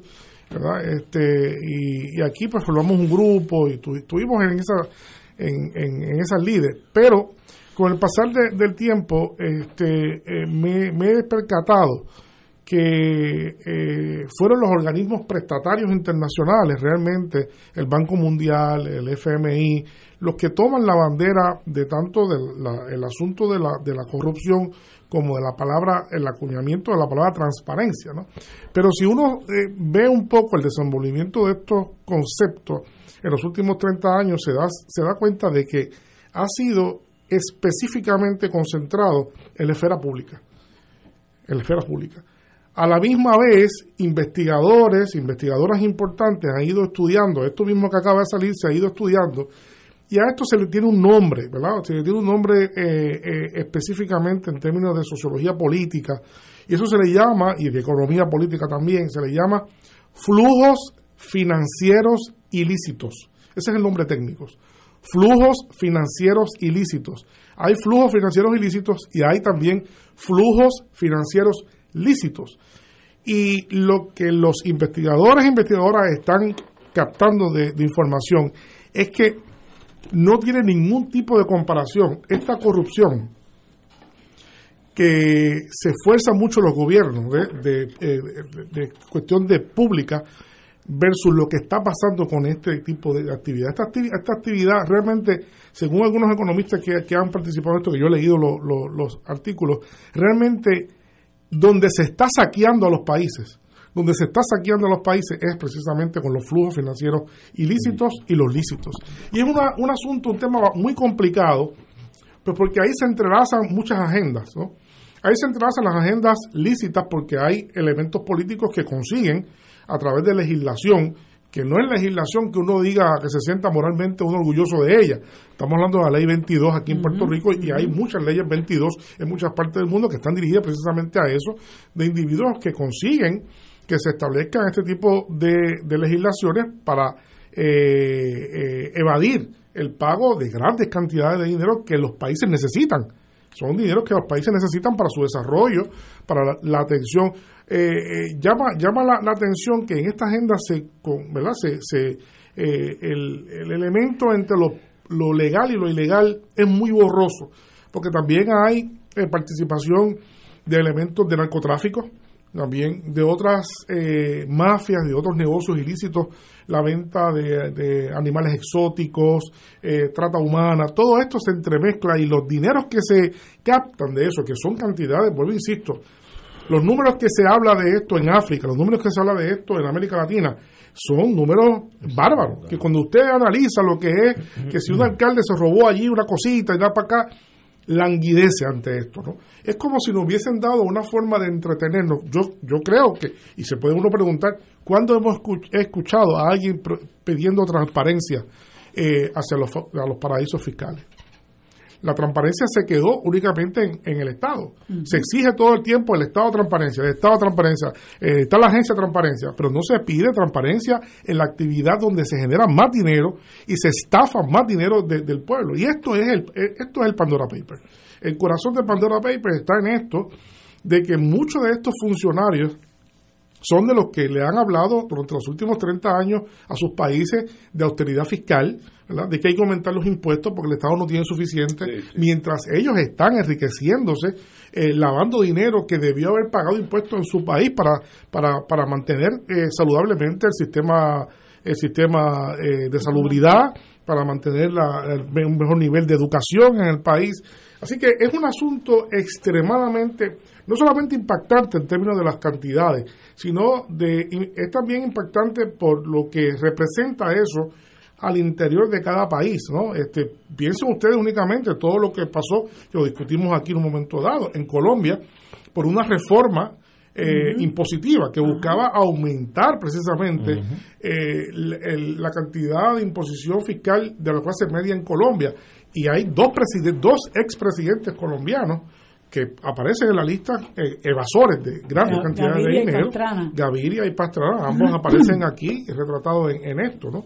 Hay también artistas ahí. Esto promete promete ser... Shakira como que es constante. Eh, Shakira parece que también es constante, que ha tenido problemas en el pasado. Ella eh, repite. ¿cómo, ¿Cómo es que sale todo esto para afuera? ¿Quién es el Es un, es un consorcio de es un de consorcio de periodistas independientes investigativos eh, que investigativos que tienen verdad y es hecho una investigación y es extraordinario es extraordinario, sí sí pero pero no sabemos bien se sabe que hay unos bufetes en particular de abogados importantes eh, esto salpica muy De fuerte Panamá, por por ejemplo cierto. de Panamá de Panamá. Estados Unidos hay otro. De pero de Islas Vírgenes también. También. Eh, Islas Vírgenes, hay en Europa también, hay, hay en distintas partes de- de- del mundo. Y yo ¿no? creo que como tú señalabas, Severino, ahorita, el asunto de el desdibujo que existe entre lo legal y lo ilegal, sí. este, eh, el problema realmente existe cuando se utilizan los mecanismos y las estructuras Claro. para tratar de legalizar a través de legislación, etcétera, unas propuestas o legislación que no rinden al mejor beneficio del interés público, sino que es con la excusa de generar algún tipo de movimiento económico, crear estos espacios, ¿verdad? Como tú bien señalabas la ley 22, este, la 20, en, en fin, eso abre unas puertas que, que, que lo que aquí usted pueda legislar y amparar bajo el manto de la legalidad realmente es una inmoralidad y una ilegalidad cuando está provocando y proveyendo el espacio para que se vada la responsabilidad contributiva Correcto. En el lugar de origen, por ejemplo, y hasta en el, en el lugar recipiente también. Este, y, y esa es la gran diferencia entre la legislación para un fin público real, honesto, de beneficio al país, a la gente, y lo que es para legislar para unos sectores. Correcto. Esa es la gran diferencia y como hemos visto siempre, cuando se legisla para unos sectores con privilegios y demás, se raya, no tan solo en lo inmoral, sino en lo ilegal también. Mira, se llama el Consorcio Internacional de Periodistas Investigativos que analizaron eh, unos 11.9 millones de documentos de compañías offshore. Eh, pero son muchos, son, son digo, los periodistas, son, Ajá. un- Sí, grupo- sí, son ser un grupo cientos, inmenso. son varios cientos de periodistas grande. que se han puesto de acuerdo, seguramente se repartieron porque Sí, es una cantidad de papeles sí. que han obtenido, pero los papeles todavía no han sido analizados, No. algunos han sido han sido con- eh, ¿verdad? Este, eh, como eh, coleccionados, han sido todos y tienen tienen documentos ahí que, que eso Que ni votándolo que ni sacaban. votándolo Y-. Y son Sí, sí, millones sí. de millones de Sí, sí, documentos, sí, sí, ¿sabes? sí, sí. ¿Y cómo estas, estos periodistas obtienen posesión de estos documentos? Porque estos offshore banks son bien secretivos por razones Por obvias. razones obvias. Eh, Sí, eh, por eh, razones obvias. Ahí, ahí vuelvo y digo, Ahí tiene la haber- palabra transparencia, que es una palabra favorita de los últimos 30 años, ¿no? que todos pedimos transparencia, pedimos transparencia, no nos hemos dado cuenta, nos hemos dado cuenta de que mientras exigimos transparencia por todos lados, hay un ámbito en el cual no le pedimos transparencia. Veo. Que son estos, estos elementos. Eh, ¿Cómo lo consiguieron? Es una gran pregunta. No, no, No, no no, sé, sí, eso no obviamente. es fácil. Los periodistas, pues, eh, sabemos Sí, sí. que no pueden revelar, ¿verdad?, su No, no, fuente de información. Pero un buen, pero- buen trabajo de espionaje, porque eso eso no está over the counter. No, Eso no, los no, bancos, no, al contrario, hacen todo lo, todo lo posible para que eso no salga. Sí, sí. Algo, algo, una fisura, que siempre las hay, alguna fisura las hay, eh, que, que bueno, que, que, que logró, logró entonces el acceso a esta información y ha puesto nuevamente, porque insisto, en que esto no es la primera vez que se hace. Ya vimos que también sacudió este cuando se llamó en la otra versión de los, los Panama, Panama Papers, este eh, y ahora pues, pues luce mucho más complicado. Y, y que no hace mucho eso de los No, no Panama hace mucho, Papers. eso hace dos o tres años, Dos o ¿no? tres años. ¿no? No, y, y fue algo bien importante que salió a relucir que no se, no creo que formaba parte de los Panama Papers, creo que concentró en esa figura nada más fue lo del rey el rey Juan Carlos, El rey Juan sabes que Carlos, sacó un sí, montón de dinero sí. para la Arabia No, y aquí se mencionan, Sí, sí, aquí sí, se sí. menciona que había una consideración de concedérsele también una... Pero ah, en Estados Unidos, según he, he visto, eh, Baker McKinsey, el mayor bufete de Estados Unidos, canaliza la riqueza global hacia países fiscales también. Y, y es una cosa interesante porque cuando rompe esta noticia, salen todo el liderato latinoamericano, etcétera, pero se- no se mencionan todavía los grandes multimillonarios norteamericanos que sí están metidos en esto también. No, Todavía, todavía. O sea, esto, no- como dijimos, decía, esto sí, está sí. Empezando. Sí, esto está empezando. Lo que también podemos decir de lo que se extrae es que todos esos políticos que latinoamericanos son del perfil neoliberal. Todos, todos ahora, todos son eso de es interesantísimo. todos son del perfil neoliberal, todos. Interesantísimo. Eh, y eso es demoledor y eso es muy aleccionador, además con, con, todas las contradicciones que existen con ese mismo asunto que, Arturo tú trajiste a consideración al principio, que es el tema de la desigualdad, la desigualdad y la inequidad del acceso de muchos servicios públicos en América Latina, donde la gente pues, pobre no tiene cómo, y esos servicios no se pueden mejorar, y estos países viven continuamente en un clima de austeridad fiscal, de, reducir el gasto público, sobre todo particularmente en salud, en educación, en, transporte colectivo. y no solamente ellos en su, en su en su carácter privado, ¿verdad? Hacen este tipo de trucos sino que cuando gobiernan endeudan a los países con préstamos con el Fondo Monetario Internacional, como pasó con Macri. Es un círculo vicioso realmente que se ha ahora cerrado con esto.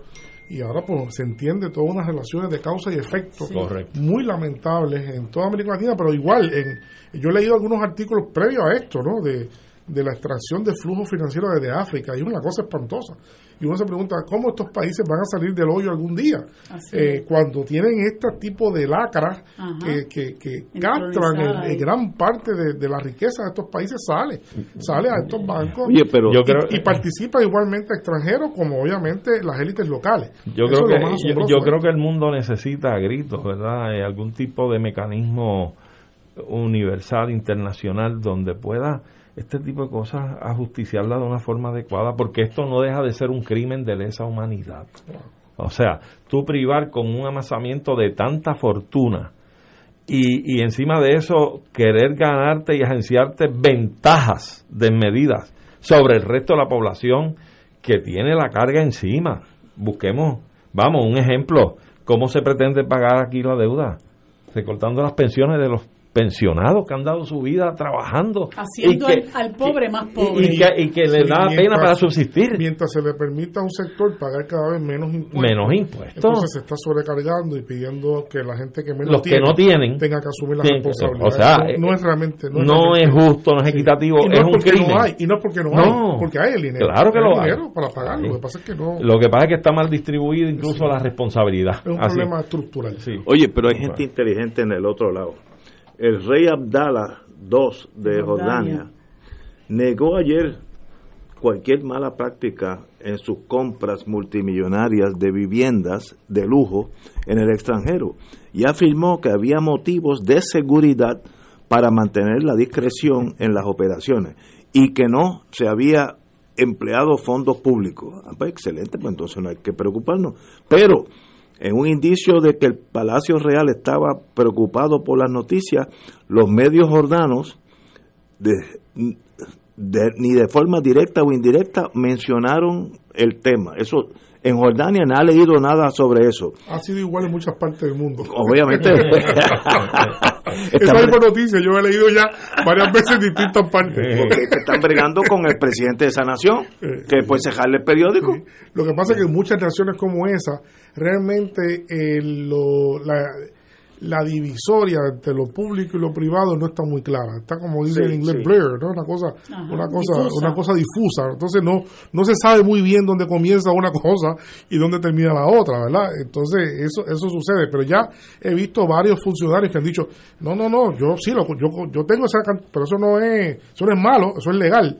Eh, y en, efecto puede ser legal. Claro, lo que hablamos ahorita. porque los flujos son, son lícitos y hay ilícitos. Lo que pasa es que los que son lícitos eh, tienen dos problemas. Tienen, y repito, tienen primero el problema de que de la moralidad, el problema del asunto de que cómo tú te perdonas siendo dirigente de un país o estando al frente de una agencia importante y a la misma vez enriqueciéndote eh, de una forma privilegiada con lo que ganas y dejando de pagar, por ejemplo, impuestos por cambiar eh, la moneda nacional a, dólares, que son muchos países, hay una tasa de imposición para eso, hay que pagar impuestos, pues ellos burlan ese tipo de cosas. Y lo otro es, como decíamos también, que muchas de estas actividades que son lícitas, terminan entrelazadas con actividades ilícitas en distintos negocios, este, eh, particularmente el narcotráfico.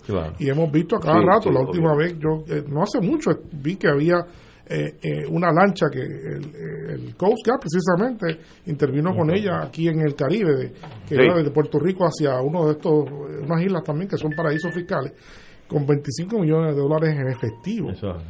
En efectivo, en efectivo. en esta grande fortuna tiene que haber mucho dinero de la droga. Eh, a todos estos países, estoy seguro, porque eso, eso es dinero cash que tú tienes que sacarlo de tu país. No puedes legalizarlo en tu país tampoco, su tenencia. Es, dinero malo. Este, hay que lavarlo, vamos a ponerlo así. Hay que lavarlo. Así que ahí tiene que haber... No, y sería bueno que, que, que, planteáramos cómo eso no es, no es ajeno a nosotros con la noticia que publica el Centro de Periodismo Investigativo en el sentido de los pequeños bancos eh, internacionales que durante el reinado de Fortuño se permitió que, que, proliferaran en Puerto Rico precisamente para hacer ese tipo de transacción porque no pueden recibir eh, eh, como clientes a residentes de Puerto Rico y entonces se comenta que eh, quien era posteriormente en el siguiente cuatrienio que es el de Alejandro García Padilla el que el director de, de, la oficina de, del comisionado de instituciones financieras que obviamente vela por el funcionamiento de esos de esas este, instituciones eh, cuando deja la, el, la, eh, la, oficina del comisionado de instituciones financieras se va a trabajar con uno de estos pequeños bancos. este y entonces ahí tú ves verdad lo que es el pitcher y catcher de la persona que está velando en, al interior del gobierno tú me tratas bien y cuando te vaya yo entonces te acojo como hizo Fortuño con Stepto Van Johnson verdad correcto, eh, yo estoy seguro que los países como la India quieran que haber fortunas inmensas que uno ni puede comprender y parte de esa gente están en, este mundo, ¿no? Pero no hay que ir muy lejos. Si uno, las veces cuando en los últimos 20 años que yo he ido a la República Dominicana a distintos eventos y cosas, he podido ver, o sea, uno ve eso que... La opulencia. La opulencia, o sea, eh, eh, la riqueza que hay en algunos sectores, yo no la veo aquí yo no la veo en Puerto Rico. Hay unos sectores que tienen un nivel de. una, una cosa extraordinaria, o sea, de una, una riqueza. Eh, claro, uno ve los dos extremos, uno ve eh, mucha gente que vive. No la has visto ahí porque no te han invitado ahí, pero yo estoy segura que si, se te invitan un día a Dorado Beach, ah, bueno, se ah, te va a caer la quijada. Sí, sí, es bueno, es bueno. eso, es verdad. Sí, ya esos son enclaves, enclaves, enclaves bien particulares, ¿verdad? Bueno, yo creo que Puerto Rico tiene la particularidad ya que menciona Mariluz ese sector de vivienda en Dorado, que hay mucho, tal vez por las legislaciones estas que hemos mencionado antes, 2022, etcétera. Hay mucha gente que, que vive en Puerto Rico y conozco de varios lugares donde hay gente que están seis meses aquí, seis meses afuera, pues por la cuestión tributaria que le conviene para, para evitar la tributación. Pero Puerto Rico tiene mucha gente de mucho dinero lo que ocurre es que yo creo que son menos ostentosos, tal vez, o que tal vez con el nivel de consumo que hay en el país, donde mucha gente puede tener a lo mejor algún acceso ficticio, ¿verdad? Porque es a base de, de un endeudamiento extraordinario. Tienen unos medios de vehículos de motor o una casa de una urbanización, etcétera. Pues esa diferencia entre esa clase adinerada y los que no son adinerados tal vez se diluye un poco y no es tan marcada la diferencia como por ejemplo en República Dominicana donde hay gente muy adinerada y otros que no tienen la forma. los extremos. Exacto son los extremos. Es que, es que muchos países del tercer mundo hay esos dos extremos. Unos que lo tienen todos y otros que no tienen nada. Yo me acuerdo mis tiempitos en Haití. La señora de Baby Doc que era una mujer guapísima se hacía el pelo en París. Ir ir a la al beauty parlor. Ajá en París. Cada dos o tres semanas cogía un avión fletado por, Air Haiti, iba a París, regresaba a, veces el día después. eso, eso, yo lo vi. ¿Cómo es posible? Eso en Puerto Rico es inexistente. No, pero Ignacio, pero, pero, en Haití, donde no hay en qué caerse muerto. Pero lo que yo planteaba de, de, que aquí probablemente se diluye un poco esa, esa visión de diferenciación eh, tenemos que estar claros también. Aquí lo que pasa es que hay toda una clase, la mayoría de la población está inmersa en lo que es aquel antiguo concepto de los siervos de gleba. O sea, tú vives y subsistes a base del endeudamiento y nunca habrás de poseer nada, nada más que deudas, ¿ves? Para mantener un nivel eh, social y de proyección en la sociedad. Pero es a base de endeudamiento, esa es la gran mayoría de la población. Así es que no es que sea algo positivo el que tenga acceso a esos bienes, porque hay que ver a costo, a qué costo se tiene acceso a esos bienes. Mi papá me decía a veces de broma, en broma, me decía, yo, si me lo, si me fían el morro a plazo cómodo, lo compro. yo mi suegro decía lo mismo, ¿sabes? el Capitolio me lo venden, yo lo compro. Pero a plazo cómodo. Tenemos que ir una pausa y regresamos con la Alemania de Carlos Severino post-Merkel. Fuego Cruzado está contigo en todo Puerto Rico.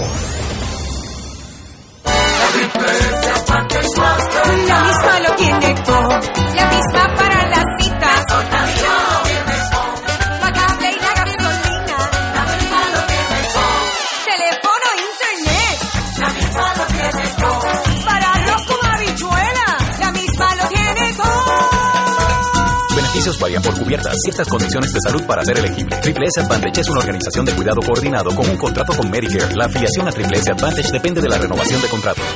Buenos días familia. Es la casa a la que siempre puedes llegar sin invitación. A las 10 de la mañana, Judith Felicie es tu anfitriona para conversar sobre medicina, psiquiatría de niños y adolescentes, artes, derecho, valores y fe. Todos los días por Radio Paz 810 AM. Buenos días familia. Donde una conversación parece demasiado corta. Buenos días familia. De lunes a viernes por Radio Paz 810 AM. Acompaña al Padre A la peregrinación en la Tierra Santa y Jordania del 3 al 17 de noviembre del 2021 o del 6 al 20 de febrero del 2022. Visitaremos las ciudades de Jerusalén, Belén, Betania, Jericó, Eilat, el Mar Muerto, Masada, Qumran, Tiberiades, Tatja, Cafarnaún, Cana de Galilea, Jafo, Cesarea Marítima, Tel Aviv y Cesarea de Filipo. En Jordania iremos a Petra. Celebraremos la misa en los lugares santos y renovaremos nuestras promesas bautismales en el río Jordán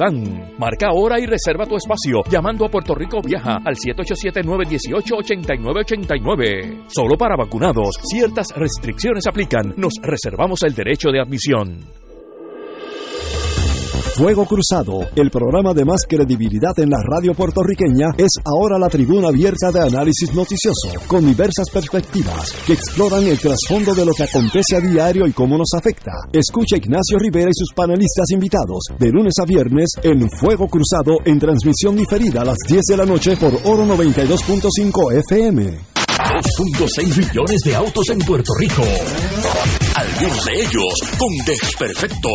Autocontrol. Tu carro. Tu mundo. Tu mundo. Tu mundo. Ahora, de 12 del mediodía a 3 de la tarde. Por Radio Paz 810 AM y Radio Paz 810.com. Todos los jueves Radio Paz y la Administración del Seguro Social te ofrecen un espacio informativo para orientarte y aclarar todas tus dudas sobre los derechos requisitos y obligaciones para poder disfrutar de sus beneficios. Plantea tus preguntas por el 787-349-82 y conoce antes que nadie los detalles concernientes a cambios y nuevas regulaciones escuchando todo sobre Seguro Social con Víctor Rodríguez. Los jueves a las 11 de la mañana por Radio Paz 810 AM. Y ahora continúa Fuego Cruzado.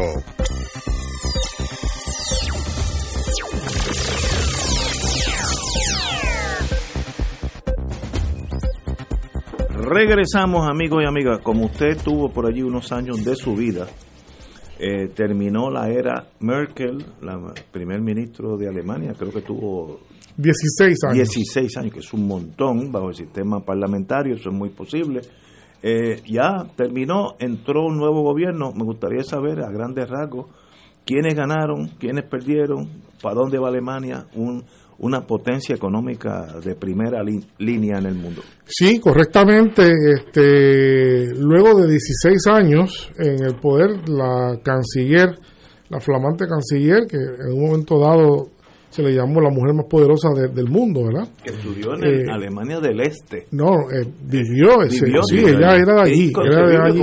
Sí, física, física nuclear, de hecho. Esa es su carrera, física nuclear. Ella no, no es nada que tenga que ver con política ni nada. Hay que traerla para Mayagüez de calle. sí, un par de conferencitas ahí no estaría mal, ¿verdad?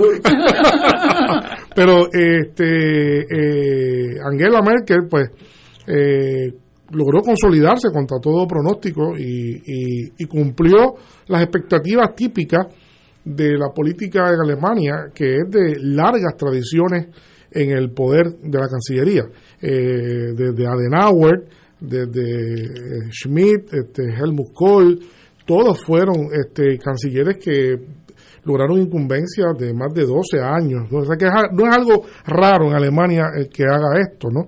El que suceda esto. Y Merkel pues lo, pues lo hizo también a ese mismo estilo, eh, muy, muy prolongado. Eh, dejó un legado, es la primera mujer canciller eh, en la historia de la República.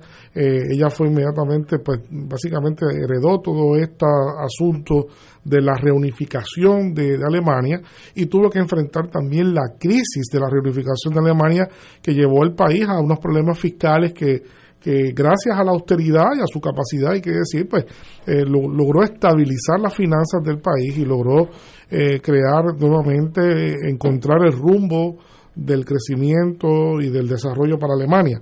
Eh, y el país ha, vivido, eh, contrario a otros países este, industrializados, una, una época de, de, gran consolidación de su aparato económico. Alemania es un país muy importante de 80 millones de, habitantes, es un país que tiene un peso, es el país más poblado por mucho en, en Europa, es el motor económico de Europa, es una economía sólida que está básicamente depende de la manufactura, de la producción.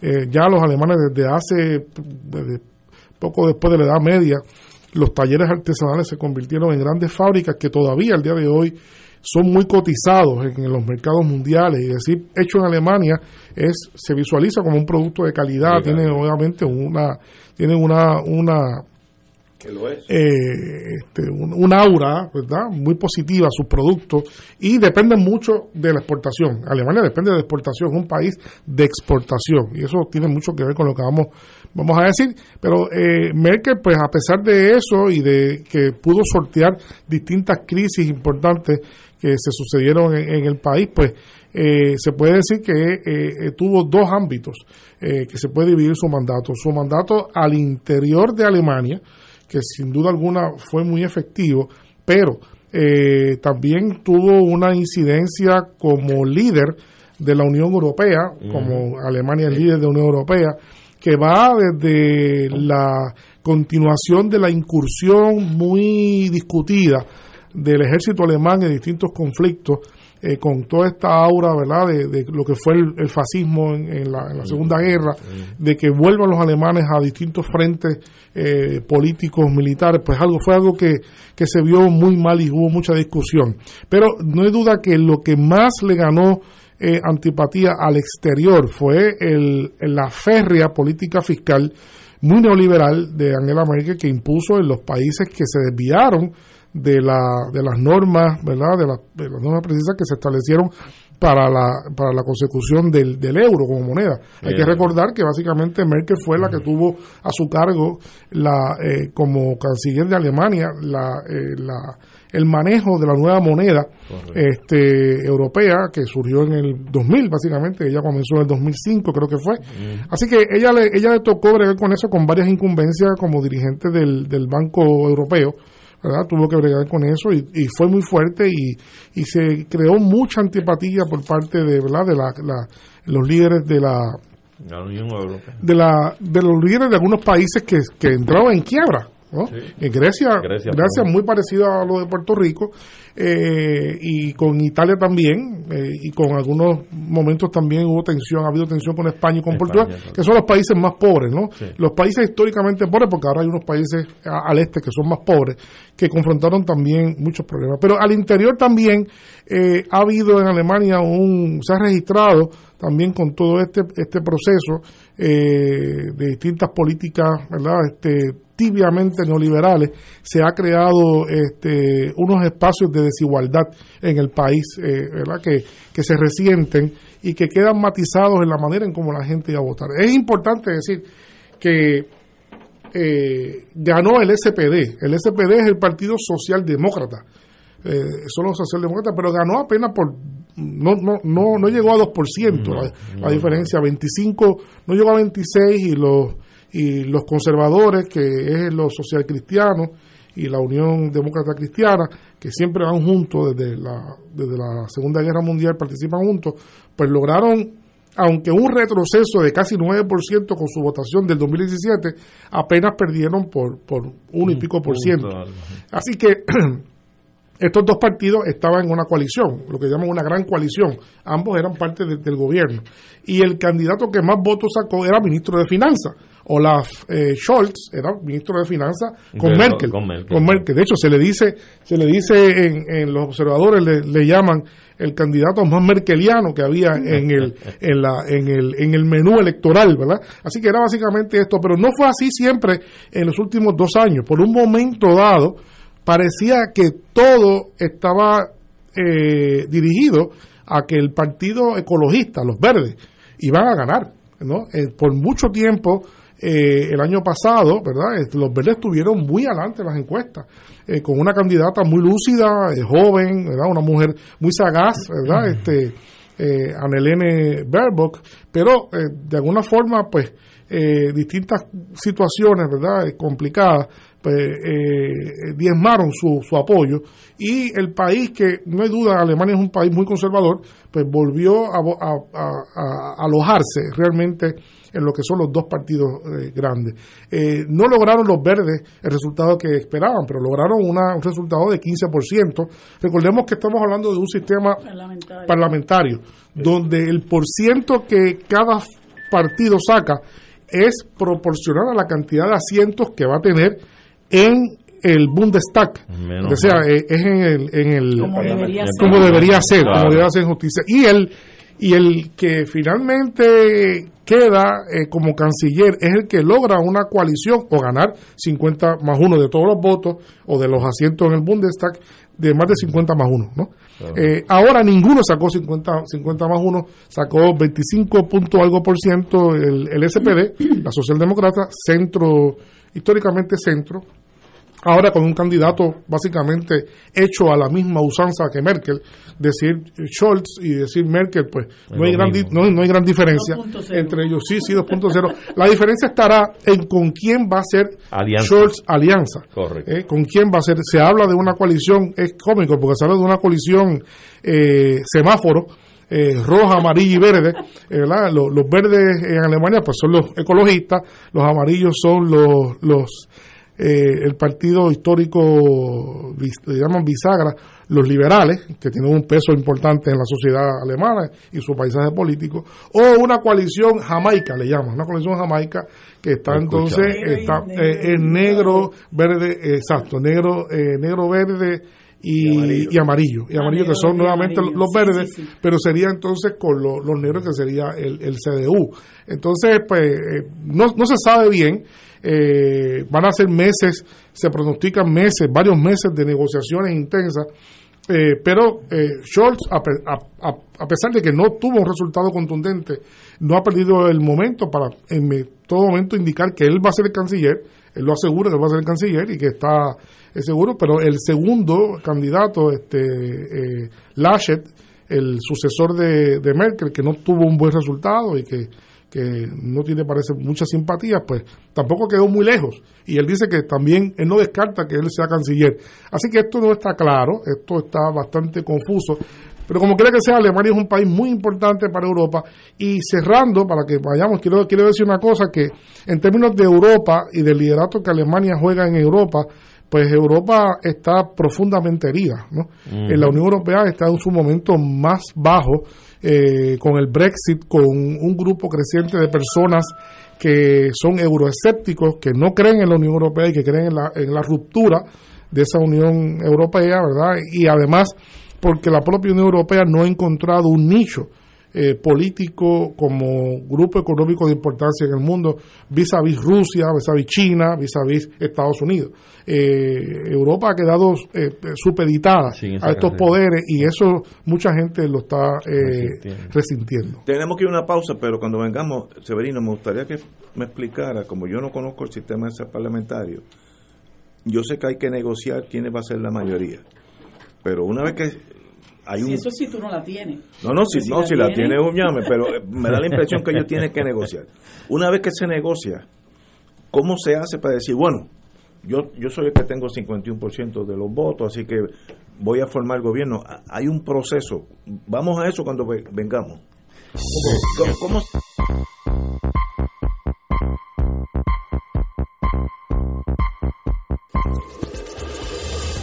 Fuego Cruzado está contigo en todo Puerto Rico. Acompaña al Padre Milton a la peregrinación en la Tierra Santa y Jordania del 3 al 17 de noviembre del 2021 o del 6 al 20 de febrero del 2022. Visitaremos las ciudades de Jerusalén, Belén, Betania, Jericó, Eilat, el Mar Muerto, Masada, Qumran, Tiberiades, Tapha, Cafarnaún, Cana de Galilea, Jafo, Cesarea Marítima, Tel Aviv y Cesarea de Filipo. En Jordania iremos a Petra. Celebraremos la misa en los lugares santos y renovaremos nuestras promesas bautismales en el río Jordán. Marca ahora y reserva tu espacio llamando a Puerto Rico Viaja al 787-918-8989. Solo para vacunados, ciertas restricciones aplican. Nos reservamos el derecho de admisión. Todos los miércoles a las 4 y 30 de la tarde no se pueden perder el programa Tu Conciencia Económica PR, un programa de análisis de noticias de la economía local e internacional para que tomes tus decisiones financieras con conciencia con el experto Roberto Berríos. Todos los miércoles a las 4 y 30 pm por Radio Paz 810 AM y por Radio Paz 810.com. Tu Conciencia Económica PR, proveyendo tranquilidad, transfiriendo tu riesgo. Radio Paz te ofrece el mejor motivo para levantarte temprano y disfrutar el comienzo de un nuevo día de lunes a viernes con Enrique Liboy y Radio Paz en la mañana. La dosis perfecta de noticias, deportes y éxitos musicales de todos los tiempos, humor y curiosidades, calendario de actividades y tus peticiones musicales por el 787 300 4982 Conéctate con el 810 AM de lunes a viernes con Enrique Liboy y Radio Paz en la mañana. Un club rotario es casa de jóvenes y adultos, de hombres y mujeres que comparten y viven los deseos de servir a los demás en un ambiente socialmente sano y productivo. Mensaje del Club Rotario de Río Piedras.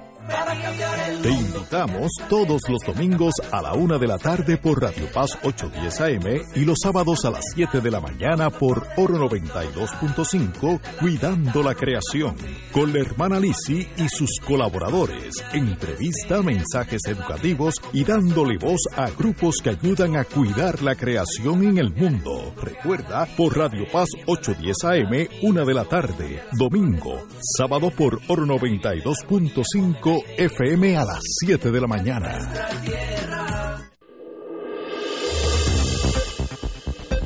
Y ahora continúa Fuego Cruzado.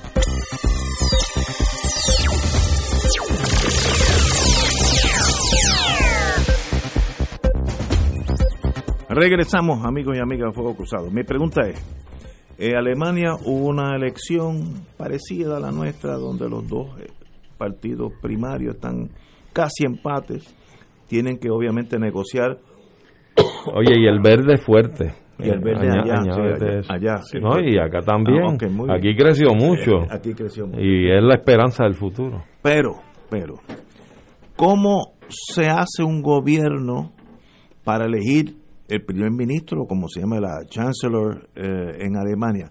Estos dos partidos tienen, no tienen, necesitan aliarse con algún partido más necesita para que un grupo político pueda llegar en ausencia de una votación contundente que implique que un partido sacó 50% más uno de los asientos en el Bundestag, ¿verdad? que es el Parlamento alemán, eh, el Parlamento Federal, eh, en ausencia de eso tienen que hacer, la ley establece que tienen que hacer entonces una coalición. Una coalición de distintos partidos. En eso están ahora, eh, buscando eso. Como ninguno obtuvo, ninguno individualmente obtuvo ni cerca ni cerca al 50. el más que obtuvo, el que ganó, obtuvo el candidato que ganó, eh, Scholz del SPD, del Partido Socialdemócrata, obtuvo 25, poco más, un poco menos del 26% de los votos emitidos. Le falta, eh, le falta mucho. Entonces hay tres, tres fórmulas posibles aquí, tres coaliciones posibles.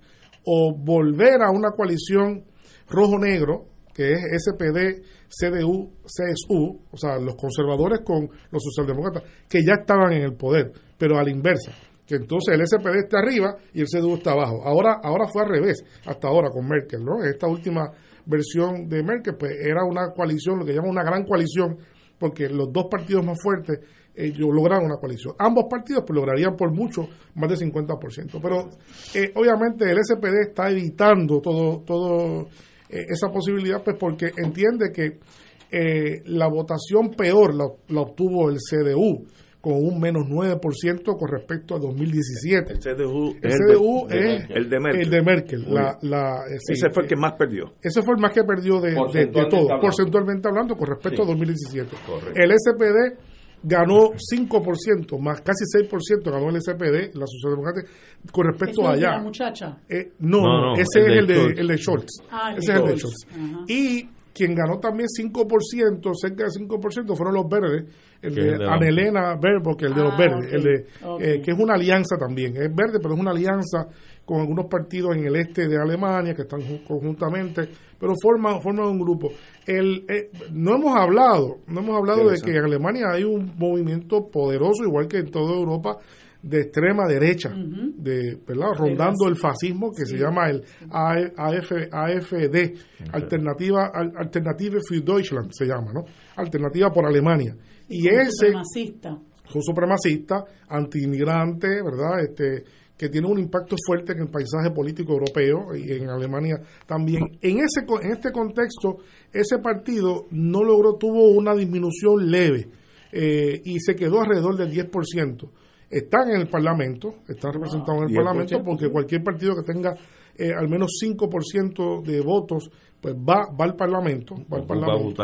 Eh, y, pero no, la preocupación eh, que mucha gente tenía era que crecieran y no crecieron. No crecieron, y eso es importante, ¿verdad? pero la pregunta es entonces, las posibles coaliciones son los rojos, los rojos negros que son los dos que estaban en el poder, pero a la inversa, con el SPD arriba, eh, la coalición entonces que llamé ahorita, que le están llamando los analistas y los observadores, la, la, coalición Jamaica, ¿no? por los colores de la bandera de Jamaica, y finalmente la coalición semáforo, ¿verdad? Este que le llaman, que son los rojos de los, de los, del SPD, conjuntamente con los liberales, que son amarillos, y con los verdes, pues, pues, pues, obviamente son los verdes, como un semáforo, ¿no? Esa es la, la metáfora que se utiliza. Así que esas son las tres variantes pero eh, eh, se da muy difícil la posibilidad de que eh, el SPD vaya a querer entrar en una coalición nuevamente con el CDU, porque entiende que el CDU fue un perdedor y la gente no quiere, ellos intuyen, y ciertamente creo que es así, que la gente no quiere más ese partido. Pero entonces, estos nuevos partidos hablan, se sientan como en esta mesa, y dice, yo necesito el voto de tu, los rojos, lo que sea, los verdes. Esa es la cultura política. Entonces, si nos damos la mano, hacemos un bloque, que entonces vamos al Parlamento. Van al Parlamento y entonces llegan a un acuerdo y se reparten entonces los ministerios. Exacto. El, ministerio tal, pues va a tal partido, el ministerio tal, me queda, yo me quedo con él y tú tienes tal, tal ministerio. ¿verdad? Empieza, empiezan por la elección de el, primer mandatario, el, canciller, el canciller, canciller y de ahí entonces los ministros y ¿Por qué, ahí en ¿por qué en Alemania, verdad, eh, la figura más fuerte es el canciller? Cuando, contrario a otros gobiernos, el canciller es el ministro de Relaciones Exteriores y tienen un, un presidente o tienen un primer este ministro. Caso es una cuestión histórica. El canciller realmente es el primer ministro. Es un equivalente. Es un equivalente. En Alemania hay un presidente, hay un presidente de la República. Pero la presidencia en Alemania es virtualmente eh, más bien simbólica. Eh, decorativa. Es, decorativa. Es como si fuera algo así como que suplantó la postura de lo que fueron las la realezas. Eh, ya no es realeza, pero el presidente es el que firma los acuerdos, el que representa al Estado, ¿verdad? Pero el jefe de gobierno es el canciller. El canciller o sea, que el canciller es lo que se conoce como un primer ministro. Sería el equivalente al primer ministro, correcto. correcto que él mueve la mecánica gubernamental, administrativa, política. Correcto. Ese es el que la Correcto, correcto. Y, pero, pero lo importante es que en, esa, en ese sistema político parlamentarista, pues no se elige directamente al canciller. No, se negocia su... Se negocia, se negocia, la gente vota, la gente vota por los, por los la gente vota por, por los miembros del Bundestag. Sí. Del Parlamento. por eso la elección es para elegir las personas que se, van a, que se van a sentar en el Parlamento. Y el Parlamento elige el Parlamento, el Parlamento elige el canciller o la canciller, ¿verdad? En este caso, eh, que no tiene que ser necesariamente, insisto, eh, la persona que más votos obtuvo en, su partido, su formación. Todo va a depender de la negociación a la que se llegue. Correcto. Y punto. Correcto. Eh, Pero a mí me parece, a, mí particularmente, este Alemania me parece un país fascinante. Yo nunca lo he visitado. Me quedé, me quedé con la carabina al hombro porque iba el 11 de abril del 2020 y tres semanas antes nos encerraron. Pero, pero, está, pero está en proyecto, está en proyecto. ah, bueno, bueno, bueno. Ya, si hubo, yo no puedo morirme si hubo, el intento, pues, Alemania, ¿no? ¿no? es un país muy, muy interesante, fascinante, fascinante mucho. Yo, tengo una hermana que vive allá. ¿Vive allá? Su familia, y es azafata de Lufthansa. Oh, wow. Así que, pero está, su vida la ha hecho allá. Yo trabajé un tiempo en Lufthansa. ¿Ah, Trabajé como estudiante, sí, como estudiante. Qué bueno, qué interesante. Trabajé allí, sí, sí, pues, varios, varios años. pues, don Carlos Severino, de verdad que la hora de Severino esta semana fue extraordinaria. Como Aprendí. todas las semanas. excelente. Nos veremos el martes. ¿Cómo no? ¿Cómo, ¿Cómo, se dice martes en alemán? Dienstag. Dienstag. Dienstag. Ah, no, pues está está lista, está lista para. No, no, no. ¿Tú estás lista? Fue, la pandemia, que la pandemia. Ese son, está lista. Ese Sontag este, suena domingo de playa. Y te puedo contar, los números. Eins, drei, vier, fünf, ah, no, no, Bueno, no, tú no has perdido el tiempo. Y si se va a Alemania conociendo, se mete al Partido Verde, ¿verdad? Ah, la, la, tengo, la tengo leída. O, el Dilinque, Dilinque, que no salió muy bien, pero sí, sí. La, Señor, hasta mañana, amigos.